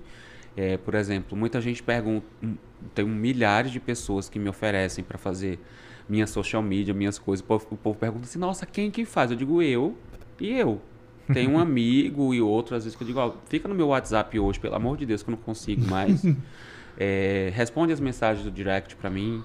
É, mas eu respondo tudo. Eu falo. As pessoas, quando perguntam, elas querem saber do Paulo, querem saber da marca. Gostaria muito de pagar um social media hoje, mas não é a prioridade Ah. agora, né, para a marca. A prioridade é solidificar, entregar um bom, bom produto. E claro, eu sei que a, a social media é super importante, né? Se você não tem presença digital, você não existe hoje. É. Mas em questão de budget, a gente tem que trabalhar sempre essa, essa análise numérica. É, a gente usa, no nosso caso aqui, a nossa social media tá no Brasil, porque não tem condição de pagar aqui. Né, É. Fica assim, completamente inviável. Exatamente. Aí eu, a- a- o- o- as pessoas perguntam: quem faz seu Insta, seu Face? Eu digo. eu vou empurrando, assim, eu vou, vou indo com o que eu posso, né? Ah, Gostaria muito de ter um template, uma coisa mais organizada, mas eu digo, gente, mas é o que tem. É, depois, assim, off a gente conversa, te dá uns números aí, quem sabe que a gente Vai, conseguiu. funciona. é, Não, tem é. um pessoal que está é, super interessado de, de uma universidade em fazer, diz que né, seria uma honra para eles e tal. Eu digo, olha, se a gente, se for free, a gente ainda tá mais feliz ainda. Né? Então, assim, eu tô, tô, tô em approaching com eles. É uma parceria também, né? Porque de repente para a universidade é legal, porque eles estão aprendendo, estão vendo como que funciona na É, prática. nós recebemos muita gente lá, muito, muitos Hum. alunos de marketing vão lá para conhecer a branding, né? É, porque exatamente, é design, essas pergunta a coisas. ideia, né? Quem que teve, como que foi, né? E olha os uniformes, tudo, tudo muito. Você ah, contratou um designer para fazer isso também, porque é muito bem feitinho O também. design, sim. O logo é feito, foi feito pelo meu irmão, Ah, legal. que é designer eh, lá no Brasil, e a parte de papelaria toda foi uma empresa também do Brasil, de É. Caruaru, Pernambuco. É o que a gente faz também, né? Porque assim, nem a, gente, a gente brinca, que né, o Maurício aqui, né? Pra que a gente vai pagar em dólar se a gente pode pagar em real? Na realidade, eu não, o, o, o approaching para o, o- a criação não foi nem o valor, para te ser sincero. Foi o, a qualidade mesmo, o, a apresentação do trabalho deles. Não, sim, com certeza, né? Isso que eu tô falando, assim, qualidade sempre, né? É. Independente. É. Eu olhei, eu digo, gente, é isso, eu preciso de uma pegada assim. Você faz. Ele disse, deixa eu criar uma coisa aqui para você e te mostrar. Ele mostrou. E aí eu disse, é isso, tem que ser uma coisa clean, mas tem que ser descontraída. A pegada da marca é descontraída, né? Uhum. Então não dava pra ser nada muito sério. E e tem tal. várias embalagens diferentes, né? Eu tô olhando aqui, né? Você tem essa pegada aqui que mostra, né? O, tipo, a cauda caindo do lado aqui, né? Isso, bem, bem doceria, né? É. A gente brinca também com as frases, ó. Deixa eu te mostrar aqui. A gente bota o Baking Happiness, que é o nosso logo, né? Nosso slogan, aliás, então ele acompanha nas caixas, tá vendo? Aham. Bem bacana. E a gente brinca. Nesse aqui, por exemplo, tem o Bake the World a Better Place. A gente brinca com as camisetas também, os uniformes. Enjoy every bite aqui, tô vendo aqui. Enjoy every bite. Então acho que é uma Esse papo tá me dando fome, Maurício. É uma forma também de trazer descontração, né? para as embalagens e trazer essa experiência que as pessoas estavam sentindo falta, principalmente o- a comunidade, de olha aquele bolinho brasileiro, sabe? Um bolo, não só o bolo de rolo, a gente, o, o produto premium da loja é o bolo de rolo, mas a gente tem outras linhas de produtos também. Tem naked cake, tem bolo vulcão e tem o bolo caseiro caseiro, que é aquele bolo sem nada, aquele bolo de laranja, de limão, de cenoura. Ah, esse bolo Legal. de rolo, você consegue fazer do jeito brasileiro? Se te pedirem, ó, legal sua massa, mas eu quero um brasileiro bem doce. Você consegue A fazer o custom também, assim? A ou- gente não faz por É. encomenda, a gente tem É. sempre a pronta entrega, É, né? entendi. Então, assim, por que, que, que eu decidi também fazer as outras linhas de bolo? Porque falando, quando a gente queria um bolo, a gente tinha que ligar para uma pessoa, isso é importante falar. E aí, eu li, uma vez eu liguei, duas vezes, du- duas pessoas daqui que faziam bolo na época, nem sei se ainda fazem hoje. Olha, eu queria um bolo de aniversário. Ah, Paulo, não dá, eu tô indo pro Brasil, eu volto daqui a 15 dias. Aconteceu comigo algumas vezes isso. Aí eu disse, gente, como é que eu vou esperar 15 dias pra comer um bolo? Pelo amor de Deus, eu quero comer um bolo agora, minha filha. Passou um café, um taco de bolo. e aí, liguei pra outra. Disse, Sim, é assim, eu digo, olha, um bolo simples, umas 10 pessoas assim, não- tipo, e eu, e eu faço, né? Eu, então eu tenho noção. Ela disse assim, 130 é, dólares. É, Isso eu tô falando há alguns anos. é bem por aí mesmo. E, e eu disse assim, olha, não. De- já foi tipo, não, É, obrigado. pra mim, não é pra, tipo, uma festa de 25 não, tipo, pessoas. Não, não, eu não tô pedindo, né? E, gente, de, de novo aqui, antes que as pessoas falem, ai meu Deus, você falando, não tô falando de ninguém. Eu estou falando que naquele momento eu me senti desconfortável e eu vi que isso era um gap. Porque Não. eu não quero esperar 15 dias para ter um bolo, 10 dias, 5, eu quero poder passar num local e ter. E pegar ele, levar para uma festa, levar para o meu trabalho, levar para minha casa, comer num sábado com café, ou ter uma festa no trabalho eu poder levar. Então eu quero ele, eu quero ele fresh. Então eu- consigo suprir isso, conseguir suprir isso. E também não quero pagar 120 dólares É. né? Não- Eu não acho. é, eu sei o valor que custa um, um- uma hora aqui, né? Da limpeza, da construção, do, do- do- assistente de cozinha. Então, assim, é, é uma questão de ser fair. Eu vou trazer uma qualidade, vou trazer um produto bacana, mas eu tento o máximo otimizar os valores. Então é nesse gap que eu acho que por isso que a marca pegou. Porque eu entrego uma qualidade muito boa, modéstia à parte, né? As pessoas falam por si só, ah, mas com um preço justo, com um valor justo. Você viu um gap no mercado aí e explorou ele. É pronta entrega, você não tem que encomendar, né? Então você passou lá, tá lá, você leva, entendeu? Tem naked, tem bolo vulcão, tem bolo de rolo, tem mini bolo, tem brownie. Você tem, Tem. os bolos maiores também pra festa também? Achou? É o- os nakeds, né? O pessoal usa muito os naked cakes, que é aqueles com os brigadeiros em cima. Ah, sei. para festa. Então assim, tá pronto, né? Você não tem que pedir, ah, eu vou ligar para fulana, não sei se vai ter, não sei, não. Esquece. Esse foi o gap que eu tentei trazer e, e suprir na realidade para a comunidade, porque quando eu comecei, muita gente dizia: "Mas você não tem nenhum que sobrou, alguém que desistiu?" E aí aquilo levantava uma antena em mim, né? Sabe aquela ideia tipo na cozinha já, eu só fazia bolo de rolo e fazia uns bolos meio temáticos para aniversário. E aí o pessoal dizia assim, ai, mas é uma festa amanhã. E aí o que eu me lembrei agora, é a festa do meu filho, não sei o que, esqueci de, de encomenda. Você não tem? Não, eu, eu faço aquela quantidade limitada e tal. E na cozinha eu já comecei a fazer extra.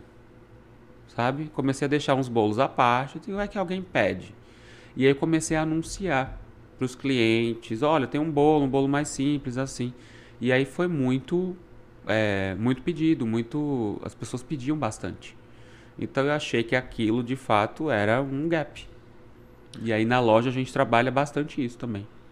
Nossa, Legal. que é, mente empreendedora, desde, que eu falei, desde o início, né? Eu tento otimizar. Eu, eu olho um- um- uma situação e disse assim, gente, mas qual é a solução para isso aqui? Né? Porque eu senti na pele o que é, tipo, você precisa ter um, um, um bolo para aniversário e você não, não ter na, no, no, no momento. E muita gente não pode esperar. Imagina, você vai, tipo, em qualquer situação, uma festa de confraternização da sua empresa, você diz assim, ai, vou levar alguma coisa que represente o Brasil. Vou levar então um bolo de rolo que é lá do Nordeste, lá do Pernambuco, é patrimônio imaterial do estado, tem um simbolismo, canadense adora história. Vou levar. Então vou ligar pro Paulo, ah, não vou te atender, Maurício, vou te, vou te atender daqui a 15 dias, 20 dias. Não tenho. Imagina. É. Ou, ou, tipo, ah, não, não vou. ah, a gente está com a agenda lotada. Não, não vai. Você vai, vai ter uma frustração. Você vai dizer, nossa, como, como que. tipo, você já se viu comendo o bolo e de repente foi tudo por água abaixo. Então não. Então a gente tentou, tentou suprir esse processo, entendeu? Show. E deixa eu perguntar também, como que você concilia, né? Porque assim, você, que você falou, você tem o seu, o seu emprego e tem o, o, Paulo, o Paulo's Cake Shop, né? Como que você concilia os dois? A gente se vira nos 30 ninja, né? O, o emprego, como, como eu faço management, ah, ele é mais flexível. Dá pra gente otimizar mais. Né? Então eu faço muita coisa via e-mail, Eu faço muita coisa via câmera também. É, só quando realmente a bronca é grande que a gente tem que ir e estar tá presencialmente. E aí, como eu tenho office na loja, Ah, que eu sou desses, Legal, eu otimizei, eu linkei tudo legal. para poder facilitar para mim, claro, né? Você usa o une útil ao agradável. Exatamente, eu tenho um office lá embaixo na loja. E aí eu tenho o meu tempo lá que eu, que eu olho, dedico. Eu tenho duas mesas, uma para a loja e outra para o trabalho. Ah, que legal. É, pra Não. gente poder otimizar tudo isso. É, esse início, cara, é assim mesmo, né? Não É. tem o que fazer, mas eu- legal como que você consegue lidar com os dois, assim, né? É muito Olha, legal. não é uma tarefa fácil. O que eu estou resumindo aqui para vocês, na realidade, são anos de, de, de muito esforço, de muito trabalho, né? E sozinho a gente não consegue nada. Eu falo isso em todo lugar que eu vou. Eu sou o resultado do esforço de muita gente, né? Desde a minha avó, da minha mãe, do meu irmão, do meu marido, enfim. A minha, o meu time, né, hoje também, que, que compra toda a minha ideia. É, Josiane, que é a minha é, gerente de cozinha que faz assim, se vira nos 30 também. E ela coordena tudo e faz tudo e agiliza tudo. Então, assim, eu tenho, eu tenho pessoas que, que trazem esse suporte, né? É, e, e faz com que a coisa aconteça de fato também. Mas, sim, não é um processo fácil, não. Não. Se você olhar direitinho, se olhar os números, olhar as coisas e dizer assim, não, você é louco, porque você tem que né, sempre se reinventar. Acho que empreendedor é isso, né? Você é uma aventura. Você meio que inicia ali, mas você não sabe para onde ela vai te levar. E aí você, o business vai dando shape, você vai, vai se encontrando, se reencontrando, mas principalmente se reinventando. Acho que essa é a palavra aí. Muito bom. Antes de eu abrir para perguntas, eu tenho minha última pergunta, né? Pode que- perguntar. como que é dividido sua clientela hoje? Assim, você tem mais brasileiro, canadense, outras nacionalidades? Olha, eu tenho, de novo, menino dos números, pelos dados do meu sistema, né? Eu uso Shopify.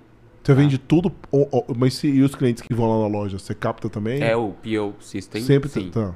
É, Shopify é ótimo. Você usou o cartão, ela, ela cria um, um- um dado lá, né? Ah, show. É. Registrado. Eu Exato. já vi algumas lojas aqui usando isso. A gente tem. Faz, porque você mantém a inteligência do cliente, né? Porque se for Isso. naquela maquininha do, do Visa normal, você perde isso. Isso, a Shopify é, ela é tem. legal demais isso aí. Ela tem esse conceito e, e, e foi por isso que é a maior marca do mundo hoje, né? E foi por isso que eu escolhi eles. O produto, o, o, o sistema realmente funciona. E aí eu tenho mês. ah, a gente está em fevereiro, né? Então eu tenho os dados de janeiro para te dar. Eu tava com 40% do, de público brasileiro e 60% outros. Que legal. Legal. Eu, eu, eu dou Já. um filtro pelos, pelos nomes. E aí nos outros também está incluso o português, É, né? é. Mas sim, 40% ali. É, porque é um, é um jeito de calcular, né? Porque por mais que tenha, por exemplo, acredito que, vamos supor, canadenses com nomes que são latinos, Aham. não é a maioria, né? Então é um jeito de fazer isso de forma a você ter uma estimativa, pelo menos, né? Pra Sim. saber pra onde que você tá indo. Um processo diferente, exatamente. Te dá um direcionamento, te dá um guia, né? Assim, tipo. Não é legal você pensar em dados, eu gosto disso. Quando eu falo com alguns empreendedores, que, que eu trabalho muito com consultoria empresarial, a galera não, não, não contabiliza os clientes, não entende os clientes dele. Eu Não. per- Olha, a chave do, empre... do- do- da gestão, não é nem do empreendedorismo, é da gestão. Se, se você não mede, você não é, um gestor. Isso é a frase de Fleming. Ele fala isso, que, que não, não existe resultado sendo me- nisso. Você vai, menino, vai medir, vai ter seus números ali, vai ter seus controles para poder ajudar a tua vida aí a seguir. Porque senão você fica stuck ali, né? E, Não sabe o que, que tá acontecendo. Você fica mercê, né? Você fica num Exatamente. barco deixando aquela. e outra coisa, você não consegue adiantar né, a vida, né? Porque imagina, eu, eu tenho um produto novo, então eu não sei precificar, eu não sei quanto que eu gasto nele, qual foi o custo, quanto, quanto tempo a colaboradora ou colaborador usou para preparar ele. É, enfim, eu não tenho isso, então pode ser um produto que esteja dando prejuízo ou lucro ou nada, enfim, não sei. Ah, Então você, sem números, sem essas medições, sem você ter essa, essa, esse controle, você fica, tá muito perdido. né? Aí você fica. Assim, que você falou, você ainda tá testando algumas coisas ali pra encontrar o ponto ótimo disso, né? Exatamente. E aí é, as pessoas perguntam, né? Nossa, mas você é confeiteiro, boleiro, empresário? eu disse, olha, eu estou boleiro, mas eu sou gestor. É verdade. Eu estou boleiro porque eu domino a receita. Né? E eu fui entender, fazer curso, entender do mínimo dos processos para poder elaborar ela. Né? Então, desde o Brasil, fiz alguns cursos e eu, vivi, eu vendia lanche né, na universidade para pagar os custos aí nos meus 20 e poucos anos. Nossa, é empreendedor nato, né? Desde... É. Então eu fazia tudo, mas lá era emoção, né? Aqui é um pouco mais organizado. É. Lá era necessidade mesmo. Não, show de bola. Legal. História top de é, linha. Lá era questão da necessidade. E aí a gente fazia de tudo. Coxinha, empadão, bolo de chocolate, botava numas bolsas, menino, vendia, era só emoção. Você pensa em colocar salgados juntos no futuro ou por enquanto não? Estou em análise. Tudo ainda na loja. Né? A gente é uma cake shop. Tudo ainda está muito recente. Né? Os números ainda a gente está analisando. Como eu disse, muita gente pergunta muita coisa, especula muita é. coisa, né? Porque é outro gap, né? Você sabe disso. Os salgados que são vendidos Totalmente. no Brasil são sempre muito mais altos. Você pode entrar, quer dizer... Totalmente. É. Não sei se funciona para proposta. Ah. É. Mas a gente vai fazer alguns testes no futuro. Então, vocês, com certeza todo mundo vai saber, porque a gente vai divulgar. Uh, mas eu sou uma loja clean, né? Eu não tenho nada de fritura lá dentro, ah. não tenho nada ah. de, de comida, né? Então, tudo meu é elétrico. A muda, é, muda a minha estrutura é, é toda assim. Então, para fazer um salgado, a gente tem que fazer uma adaptação também. Então, por que, que também eu fui elétrico? Isso é outro ponto. Porque o custo-benefício é, é melhor, né? Você, uhum. Você não tem que pagar o gás. O, o gás, gás, o rude, só um rude. É, a gente está com. Ah, acabei de fazer. É, é terrível. Acabei de fazer uma parceria agora com, com o Gil, lá de London, da Love Pastel. Mandar um beijo para ele. Obrigado, Gil, pelo carinho pelo suporte também. E ele está montando uma pastelaria lá. Aquele lá, pastel bem Brasil, né? Lá em London? Lá em London. Opa, Maurício, Isso. inclusive vou dar uma passada lá Passa em março. lá. Né? Então, uh, a gente estava conversando sobre isso, né? Como, como empreendedor, eu troco bastante ideia com muita pessoa, faço as consultorias também quando as pessoas me pedem, né? É, sobre o business, enfim. Então a gente estava conversando e, e, foi um dos motivos que eu estava falando para ele. E ele disse, nem me fale o custo. Né? E olha que ele, ele comprou o, o equipamento já de um outro restaurante que fechou. Mas a instalação, todo, todo o approach é. que tem, é. né? É, é terrível. É. A então, manutenção também não deve ser A barata, manutenção, é. os esquemas, permissões, é. tem que ter a, a, certificação do bombeiro, tem que ter extintor do lado. O permit do, é do, da prefeitura. Exatamente, permissão da prefeitura, é, é diferente. Para o pessoal entender, essas paredes aqui, tudo de papel quase, né? Então pega fogo com uma facilidade incrível. Então, então é tiver... outro modelo de business, basicamente. Quando você tem a parte de, de restaurante com cozinha, é, de gás, de, de, de preparação mesmo, né? Então lá o nosso é tudo elétrico, os nossos brigadeiros são feitos em cooktop, então é tudo. Mas assim, é, pensando assim, que eu falei, não manjo nada disso. Mas os salgados não dariam para fazer numa air fryer da vida, porque seria elétrico também? Então, até dá. Mas quando eu penso em salgado, de novo, é, eu não penso em um. É, é verdade, você tem que pensar em industrial, né? É. Porque o salgado, ele, é um, ele, é um, ele tem uma margem boa, mas ele também tem um valor ínfimo. Então você tem que fazer em volume não tem uma air fryer, não sei, industrial Se eu tiver um air fryer de, de, de, sei lá, que asse, sei lá, 20 quilos, aí tudo bem, mas... eu, eu não sei, eu não, é a aí, minha visão de air fryer que eu tenho em casa aqui. Desse, aquela ali, é... dá, essa, bota cinco coxinhas. Acho que aquela não vai dar. Mas é um caso a se pensar, né? O business ele ainda está se estruturando. A gente tem muito lançamento ainda para fazer de, de alguns produtos. A linha de verão está pronta já, os testes feitos.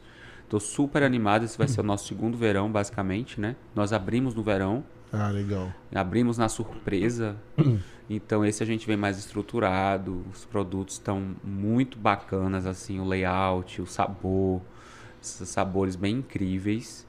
Então, acho que é, todo mundo ganha, sabe? A gente ganha por estar sempre criando, o cliente ganha porque, porque tem uma novidade, tem algo diferente. É, e essa é a intenção no final de tudo, né? Que você tem um produto bacana, que você curta, uh, aproveite e usufrua. A gente, na realidade, traz uma solução, né? É. Então a gente tem que provar Legal. isso aqui, Maurício. Quando você faz as perguntas ali, acho que eu vou lá pegar uns pratinhos aqui pra gente provar. Gente, fica à vontade, é de vocês. Fala, vocês Maurício. estão em casa. Fala, Maurício. Beleza. Fê, temos perguntas aí no YouTube? Temos, temos uma pergunta. Fala a sua história. Mas, primeiro, boa noite. Boa né? noite. Prazer ouvir sua história, muito inspiradora. E, por sinal, um dos comentários é esse, da Gabriela, falando que você é e sempre será uma grande inspiração. Ai, que coisa linda. Obrigado, Gabriela. E outro comentário da Marineuza, parabéns, falando que está adorando a entrevista. E ela também está perguntando que se você realizou o seu sonho de ser empreendedor. Olha, o, mandar um beijo para Marineuza, que por sinal é minha mãe, que sempre né, tem esse suporte. queria mandar aproveitar esse esse ensejo e mandar um, um beijo muito carinhoso para minha mãe Marineuza, para meu irmão Arthur, para meu marido Emanuel, todo o meu time da loja, mas um beijo muito especial para Josiane, que é quem é o braço direito e esquerdo. Uh, enfim, para todos os amigos que me suportam, para todo mundo que é, de alguma forma faz e fez esse sonho acontecer. Eu acho que é a, é a realização de um dos sonhos, né? Acho que a gente nunca para de sonhar. Ser empreendedor era um sonho, sim. Empreender, né? E estar tá aqui no Canadá, acho que é, com, com um empreendimento desse porte, desse nível, eu acho que de fato uh, é um ganho, é um, um, um achievement, né? Muito grande. Eu me sinto muito privilegiado, muito feliz. Primeiro porque está fazendo um bolo da minha cultura, do meu estado, né? É um, é um motivo de orgulho muito grande. E segundo, por estar tá dentro da nossa comunidade, né? Trazendo soluções para que as pessoas né, possam usufruir também suas vidas, né? Comer um bolo, bater um bom papo, tomar um cafezinho, levar para o aniversário. Então, sim, nesse processo eu me sinto realizando um sonho mas apenas um dos sonhos. Eu tenho mais, tenho outros.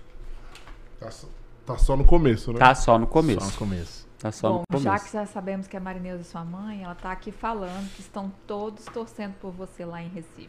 Sim, o pessoal, pessoal do Nordeste em geral, né, tem essa, esse acolhimento e esse carinho e esse amor muito grande, né? E eu poderia fazer qualquer outro bolo. As pessoas me perguntam por que o bolo de rolo. Eu disse porque é o símbolo do meu povo. É simples. É o símbolo de resistência, de luta, de garra, né? Então não podia fazer outro bolo. Tinha que ter o bolo de rolo. Eu sou a primeira roll cake store do Canadá. Então você vai ter outros locais que vendem bolo de rolo. Mas não é uma loja especializada em bolo de rolo. Né? Lá nós temos todos os formatos, layouts. É um bolo super difícil de fazer mas é um bolo que está linkado com a história do estado. Só tem, não só tem em Recife, né?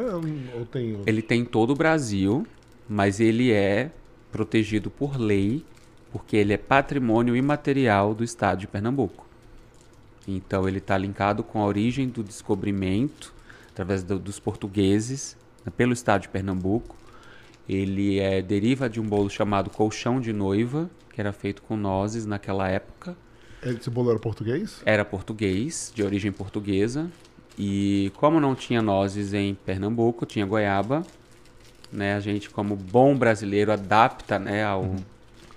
a receita e começa a rechear com, com goiabada, né? Fazer essa geleia aí de goiaba e rechear e tal. Bom, pessoal, o Paulo vai respondendo aqui. Eu estou fazendo o teste que a gente testa, né, Maurício? A gente testou quando a Natasha, aqui um beijo para ela, a gente provou ao vivo. Vamos manter a tradição aqui. Inclusive, você que é empreendedor e quiser vir aqui, né, a gente testa tudo. Já testa tudo. Mas, gente, deixa eu te falar. Essa versão que você está comendo é a versão snack. Ela é para você comer ah. sozinho. Ah, entendi. Já nem, mas vocês estão muito chiques, já com garfo, faca, um negócio organizado. Então, vou fazer isso. Se então, sente vai. em casa, gente. vou provar isso Se aqui. sente em casa, faz cerimônia não, come mesmo. Temos mais perguntas aí, Fê? Não, a Fê tá esperando que chegue um pedacinho aqui para ela. Vai Só chegar. isso. Eles vão pra Fê. Então... Olha, e é isso, gente. É um, é um motivo de orgulho, mas, de novo, sozinho a gente não, não faz nada. Então eu sou de fato o resultado do esforço de todas essas pessoas aí que, que me suportam e que uh, fazem a marca acontecer, mas principalmente o Paulo, né, que está por trás, né, com toda essa trajetória, com toda essa luta, né, com muito choro, mas com muito riso, com muito orgulho. É assim que a gente vai seguindo. Hum, maravilhoso isso aqui. É bom, né? Eu Meu Deus, sou suspeito. Maurício toca aí. Eu, eu tenho aqui. que ficar aqui, né? Daqui a pouco eu vou no daqui a pouco Sobrou para você, Maurício. Sobrou para você, meu filho. Troca.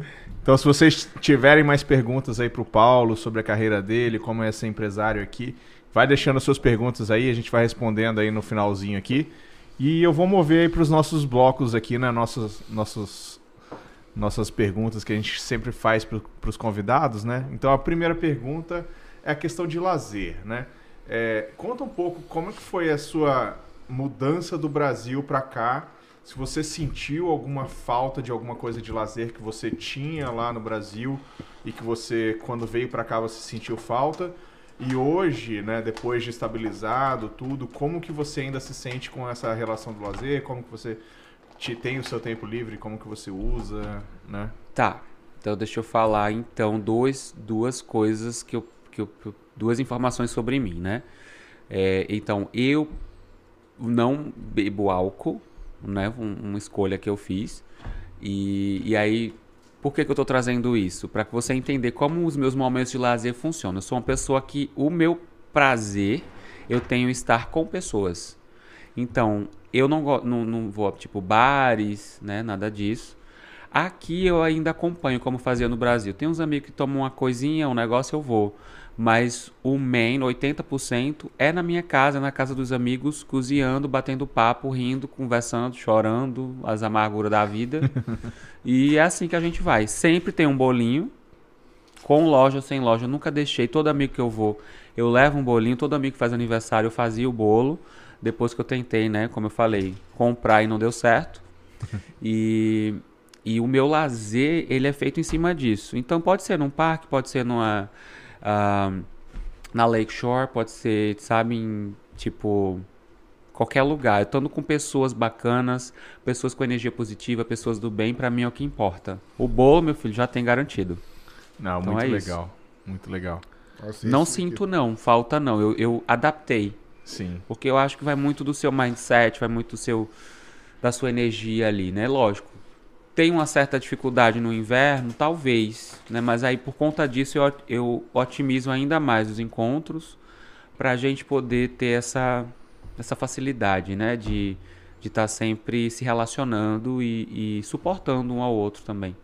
Você falou uma coisa bem, bem interessante, bem, bem importante, né? Acho que na, no mindset do imigrante, acho que tem que ter isso, né? Otimizar, né? Então, Sim. assim, se você tá vindo imigrar e não tiver esse mindset, assim, é, é, é bom já vir preparando, né? Então, assim, é, a gente está se adaptando o tempo todo, né? Então, é, é a cultura nova, país novo. Maurício, a gente zera uma vida, novas, meu né? filho. É, a gente zera uma vida. É. Então, tem que se, se adaptar à sua nova vida. Você está construindo ela. Você nasceu de novo. Nasce de novo, né? Literalmente. Aí você cresce, assim, é, 30 anos em 2, dois, 3 anos ali. Por aí.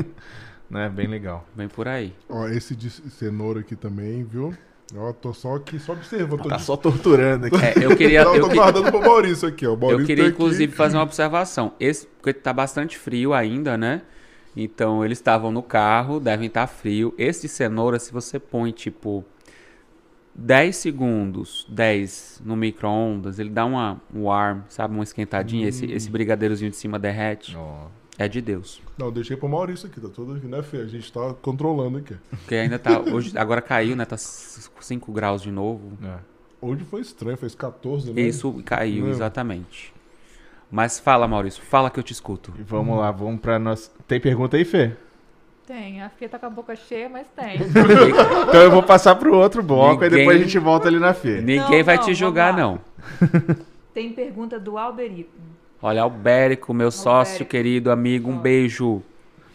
Quais os primeiros passos para quem deve empreender, deve seguir dentro da província? Os primeiros passos para quem quer empreender. Gente, eu queria inclusive falar para vocês que eu tô uh, falando, né, pegando um gap aí do Albérico, Eu vou, eu tô abrindo um canal em breve, a chama Empreendendo Canadá.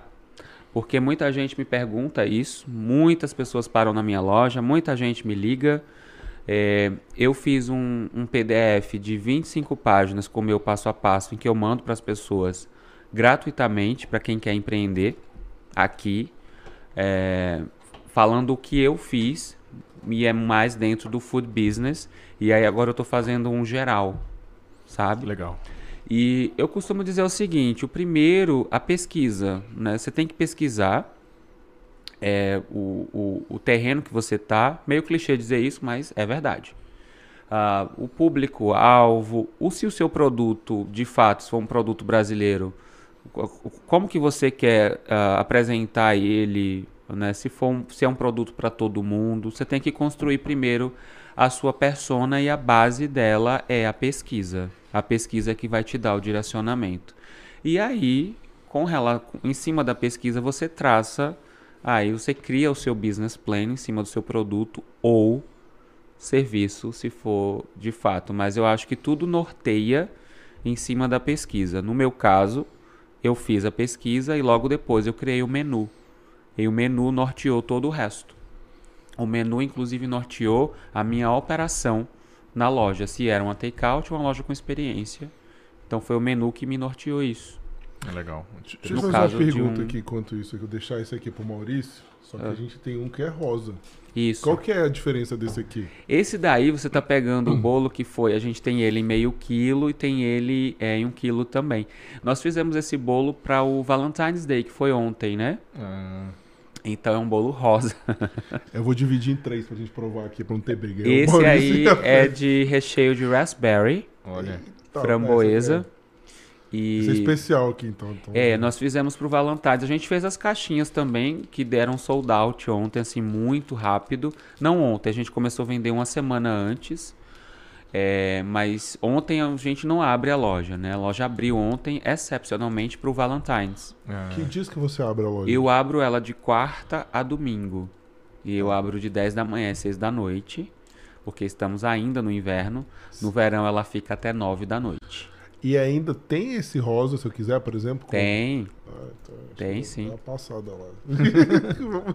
tem o rosa, sim. Tem brownie, tem pudim, tem bolo de pote. Os bolos de pote também bombam muito. Sabe? O, o a gente tá. É, é uma pegada bem uh, brasileira. E o canadense, ele tá tendo esse hábito, né? É. Então a gente conversa bastante, explica. Todo mundo da loja é treinado para ter esse approaching bem brasileiro, sabe? Ah. É, para fugir um pouco do approaching do fast food que a gente tem aqui. De, ai, tá aqui a comida, tchau. É. Né? Então eu digo, gente, conversa com o cliente, explica o que é. Falta te expulsar do lugar, vai. Isso, explica o que é o produto. Mesmo sendo uma takeout store, a gente precisa trazer essa informação. E ele precisa ver que o nosso atendimento também é diferente. A gente não está correndo com ele, a gente está explicando para ele, orientando e educando o nosso cliente também. Sim.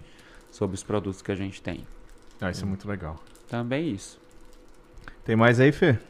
Tem mais uma do Albérico. Se existe algum centro de apoio estilo Sebrae, que tem no Brasil, que se pode ser acolhido para se dar um norte até uma perspectiva de percurso a seguir dentro das regras daqui do Canadá? Muito bom. É, existe sim, não necessariamente igual ao, ao, ao Sebrae, eu acho o Sebrae bem completo uh, nesse sentido, mas um órgão que me ajudou muito e fica a dica para você que está em casa, você que quer empreender aqui é, e, e, ou está no Brasil e vem para cá e quer começar a empreender também. Uh, um dos órgãos que me ajudou e me ajuda até hoje, porque nós somos parceiros e, e eu sempre estou em contato junto com eles, é o Enterprise Toronto ou Toronto, que é um órgão que é vinculado também à prefeitura e, e ele tem vários parceiros, é, desde bancos a outras instituições, que ele te dá o guia, ele te dá o direcionamento, né, do que é, se você quer um negócio de alimentação, no caso um food business, então aqui tem algumas etapas que você deve né, seguir. É, se você quer um, é, um serviço, né, e o que é que você deve, para onde que você deve se direcionar, né? Quais etapas você deve seguir, quais protocolos, quais documentos, quais certificações. Ah, então ele, ele é um norte muito bom para um primeiro momento, o Enterprise Toronto. Muito legal essa dica. Eu não conhecia também. É. é, o Sebrae daqui, mas porque quando eu, a referência que eu tenho do Sebrae ele é, muito, é um órgão muito intenso no Brasil, ele É. tem palestra, praticamente vai para dentro da sua loja, né? O, o- da- do seu business. O, o Enterprise não, a coisa, né, um approach bem canadense. Você tem que indagar, você tem que perguntar, você tem que fazer o dealing com eles, mas sim, a informação prévia você tem. Legal. Nossa, esse aqui realmente, ó. Raspberry é muito bom. Na hora eu só senti agora, falei, pô, um cafezinho, que nem ele falou, É, ia dar aquele arremate perfeito, mas muito bom mesmo. é, e é legal que você sente o gosto da fruta, né? Uhum. Você não sente o doce. Ai, naquele doce você tem que tomar um gole d'água depois. Muito bom. Temos mais, Fê? Gosto também. É, as perguntas acabaram, mas tem muitos comentários, né? Pessoal elogiando, falando da trajetória né, do Paulo. E aí, Paulo, eu sugiro você depois dar uma entrada no YouTube. Vou responder, gente. Obrigado, obrigado pela comentários, Cada presença. comentário mais lindo que o outro. Ai, obrigado. Que, que carinho. De novo, muito obrigado a todo mundo que está assistindo, que está prestigiando. É, para mim é uma honra, né? Veja, eu nunca imaginei, e eu falo isso em todo lugar, ah, de fato, que eu passo. Eu, eu sou de um bairro chamado Mostardinha, lá em Recife, Pernambuco. Né? Hoje é chique dizer comunidade, né? Mas não era comunidade, né, gente? não é comunidade, a gente sabe. Então, estar num lugar que eu estou hoje me traz muitas referências, me traz muitas memórias, mas principalmente muita repre- representatividade, né? Então, beijo mostardinha, love you, como diz a história.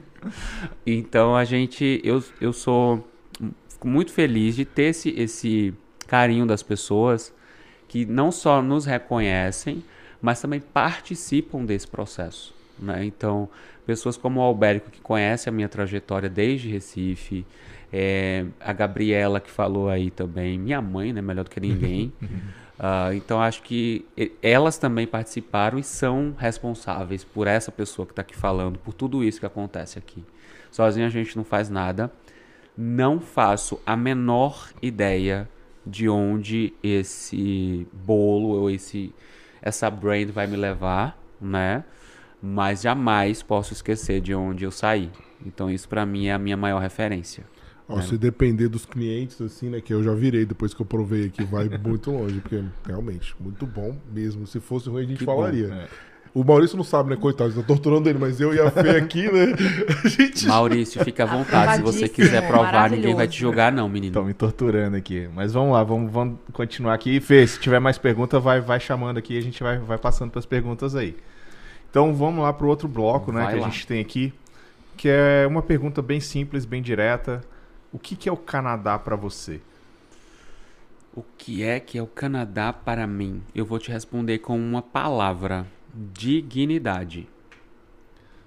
Dignidade, vou explicar o que é dignidade. Dignidade para mim é, é eu poder estar aqui ah, e num restaurante ah, como cleaner, que eu, eu encontro na mesa um empresário.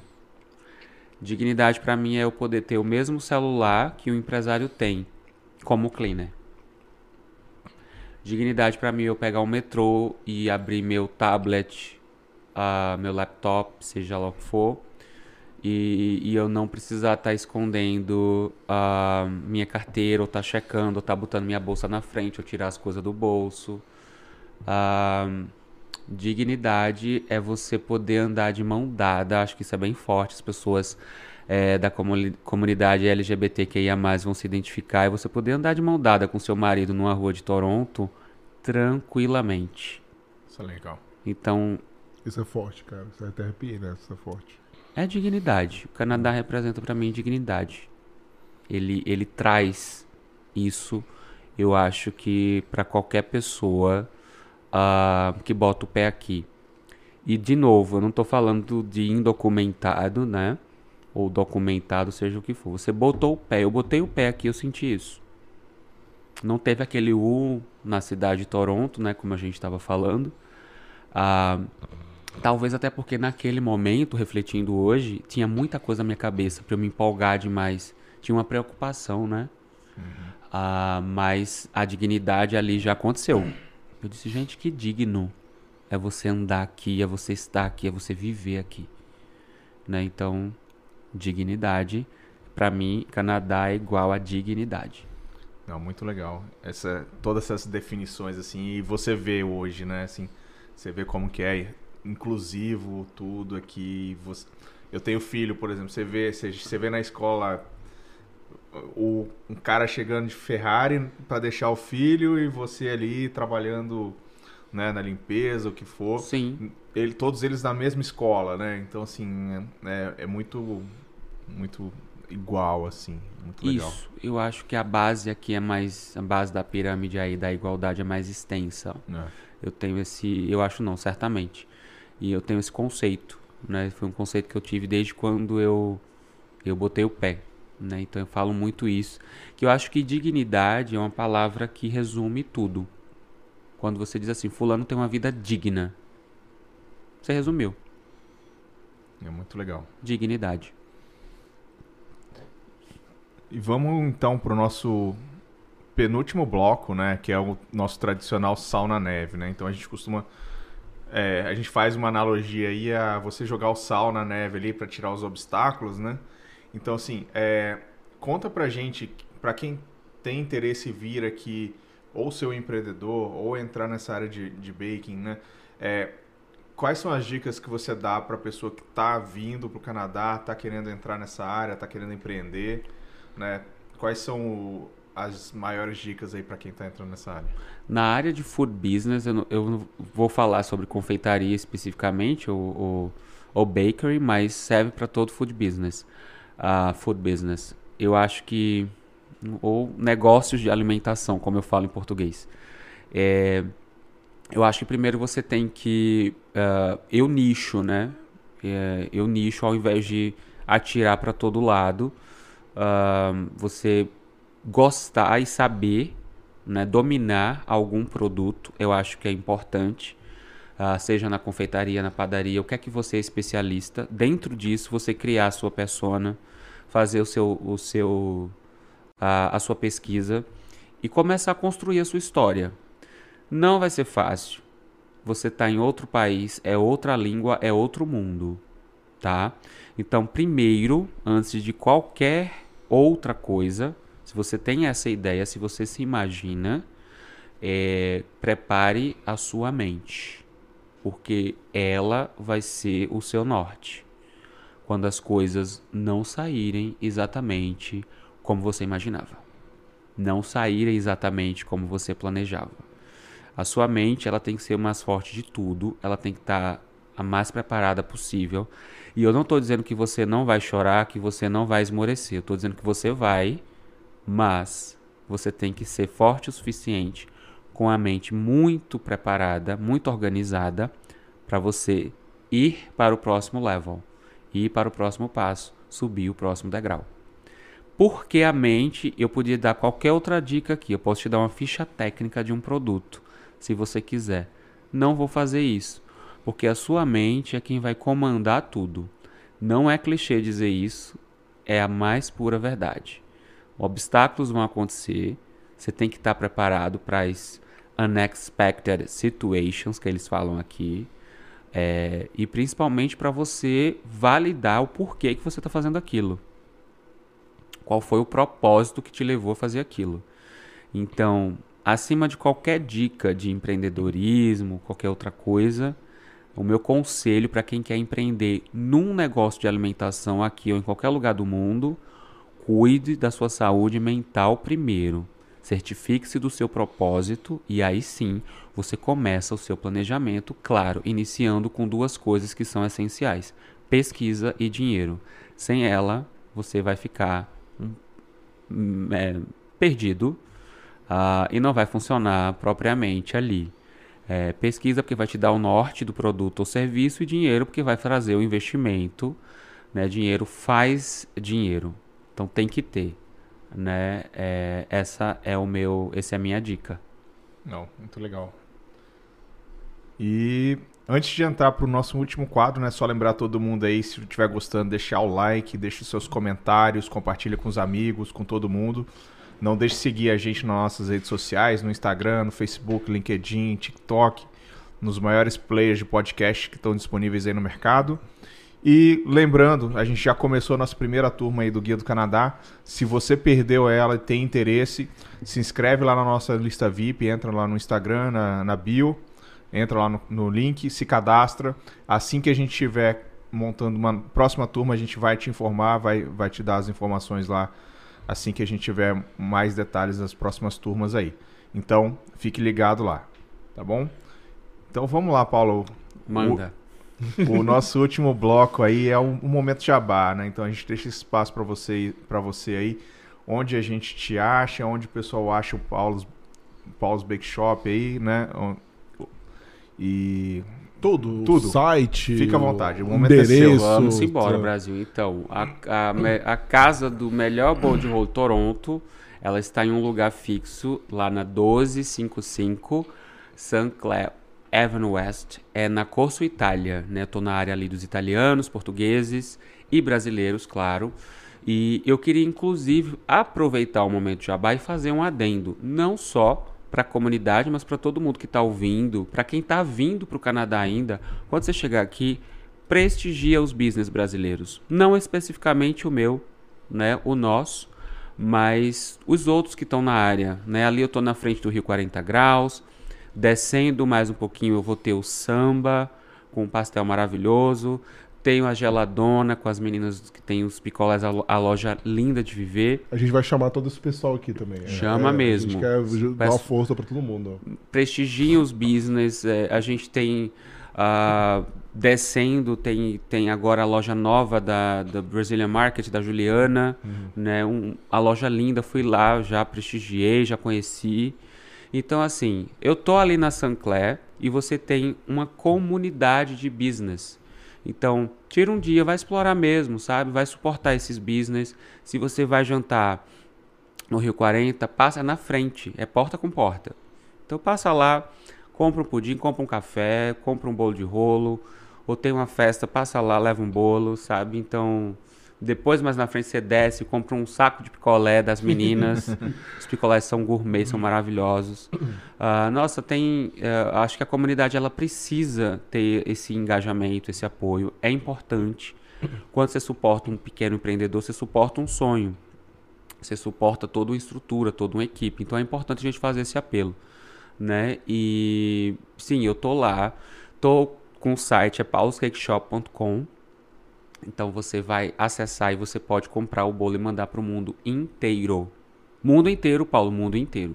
Você acessa e você tá no Brasil e quer mandar para alguém que tá aqui no Canadá, pode sim, claro. Você tá na Flórida e quer mandar para alguém que está em Dubai, também pode. Só você botar lá o endereço, bota uns notes pra gente. A gente bota uma mensagem super cute, porque somos desses. E a gente traz essa mesma experiência que é, tipo, tá numa loja como a nossa, para dentro da sua casa, com a caixa, com a sacola, com a embalagem, ah, com todo um cuidado, né, que a gente tem com os nossos produtos. Até porque ele é símbolo de um estado. Não é qualquer coisa, não é qualquer bolo, tá, gente? A gente tá nas Facebook também, é Paulo's Cake Shop, Insta, né? Então estamos aí linkado com tudo, todas as redes, TikTok também. Não, muito bom. Ó, eu tive a oportunidade de experimentar aqui, ó, fantástico. muito Conseguiu, bom né, mesmo, Maurício? nossa. Muito bom, maravilhoso. Show, é isso, pessoal. Queria agradecer, né, a todo mundo que assistiu ao Paulo, essa história fantástica. Bolo nem se fala. Vou dar tempo agora pro Maurício poder comer, que já falou bastante aí. é isso, agradecer. Paulo, que legal mesmo isso. E lembrar a vocês, né, que semana que vem, é, que, assim, na verdade, né, Maurício, é, três meses atrás, quatro, a gente fez um quadro que, na verdade, era um teste, né, que a gente foi na- nas eleições conversar com brasileiros. Incrivelmente teve um retorno espetacular das pessoas, gostaram muito desse quadro, que não era o nosso objetivo, e a gente se sentiu obrigado, né, na verdade, a fazer mais vezes. Então vai ter um, um evento agora, sexta-feira, que é do Maurício Meirelles. Então, se você vai assistir o Maurício Meirelles, Sim. você vai se deparar conosco. Estaremos lá de novo entrevistando as pessoas, conversando um pouquinho com cada um para ver de onde que elas são, qual é a trajetória de trabalho. Então, se- fica à vontade, por favor, de falar com a gente. A gente gosta É. de conversar com todo mundo. Né? Se quiser falar com a gente, chama lá, não, não tenha vergonha. É. A gente vai, vai, vai conversar com você, vai trazer um pouco da sua história também. É isso que a gente quer, né? Ficar, tentar ajudar também todo mundo. Então é isso. Então agradeço de novo aí pro Paulo, agradeço todo mundo que assistiu.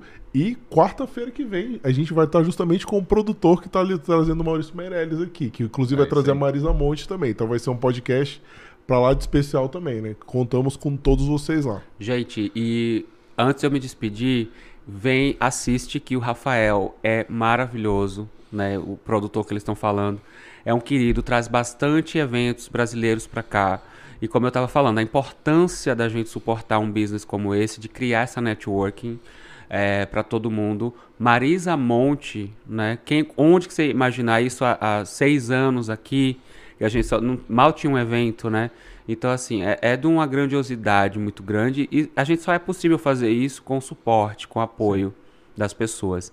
E aproveitando o ensejo, obrigado a vocês pelo convite, pela oportunidade, me senti de novo honrado. É uma honra para mim, para o Bolo de Rolo, para nossa loja, para nossa brand, né, nossa marca aqui, é, participar de um, de um podcast como esse, de um programa como esse, dividir a nossa história e fazer com que mais pessoas conheçam um pouquinho dessa trajetória empreendedora ah, e também prestigiem o nosso business, né, também conheçam o nosso, a nossa qualidade de produto. Mas a intenção é, é talvez você que esteja pensando, você que é, imagina hoje empreender, saiba que não é uma tarefa fácil, mas que iniciativas como essa deixam a gente muito mais tranquilos quando você tem informação de pessoas que estão ali dentro e estão te dizendo né, qual o direcionamento, o que é que elas passaram. Dividir faz parte, eu acho que ajuda muito. Então, meninos, muito obrigado. Foi uma honra para mim. Que isso. Obrigado você por ter vindo. pô. Prazer todo nosso. Nossa. O Renan eu falei, foi um podcast delicioso. Doce, né? E Literalmente. é isso aí, pessoal. Obrigado e novamente boa noite pra todo mundo. Obrigado, Boa noite, Brasil. pessoal.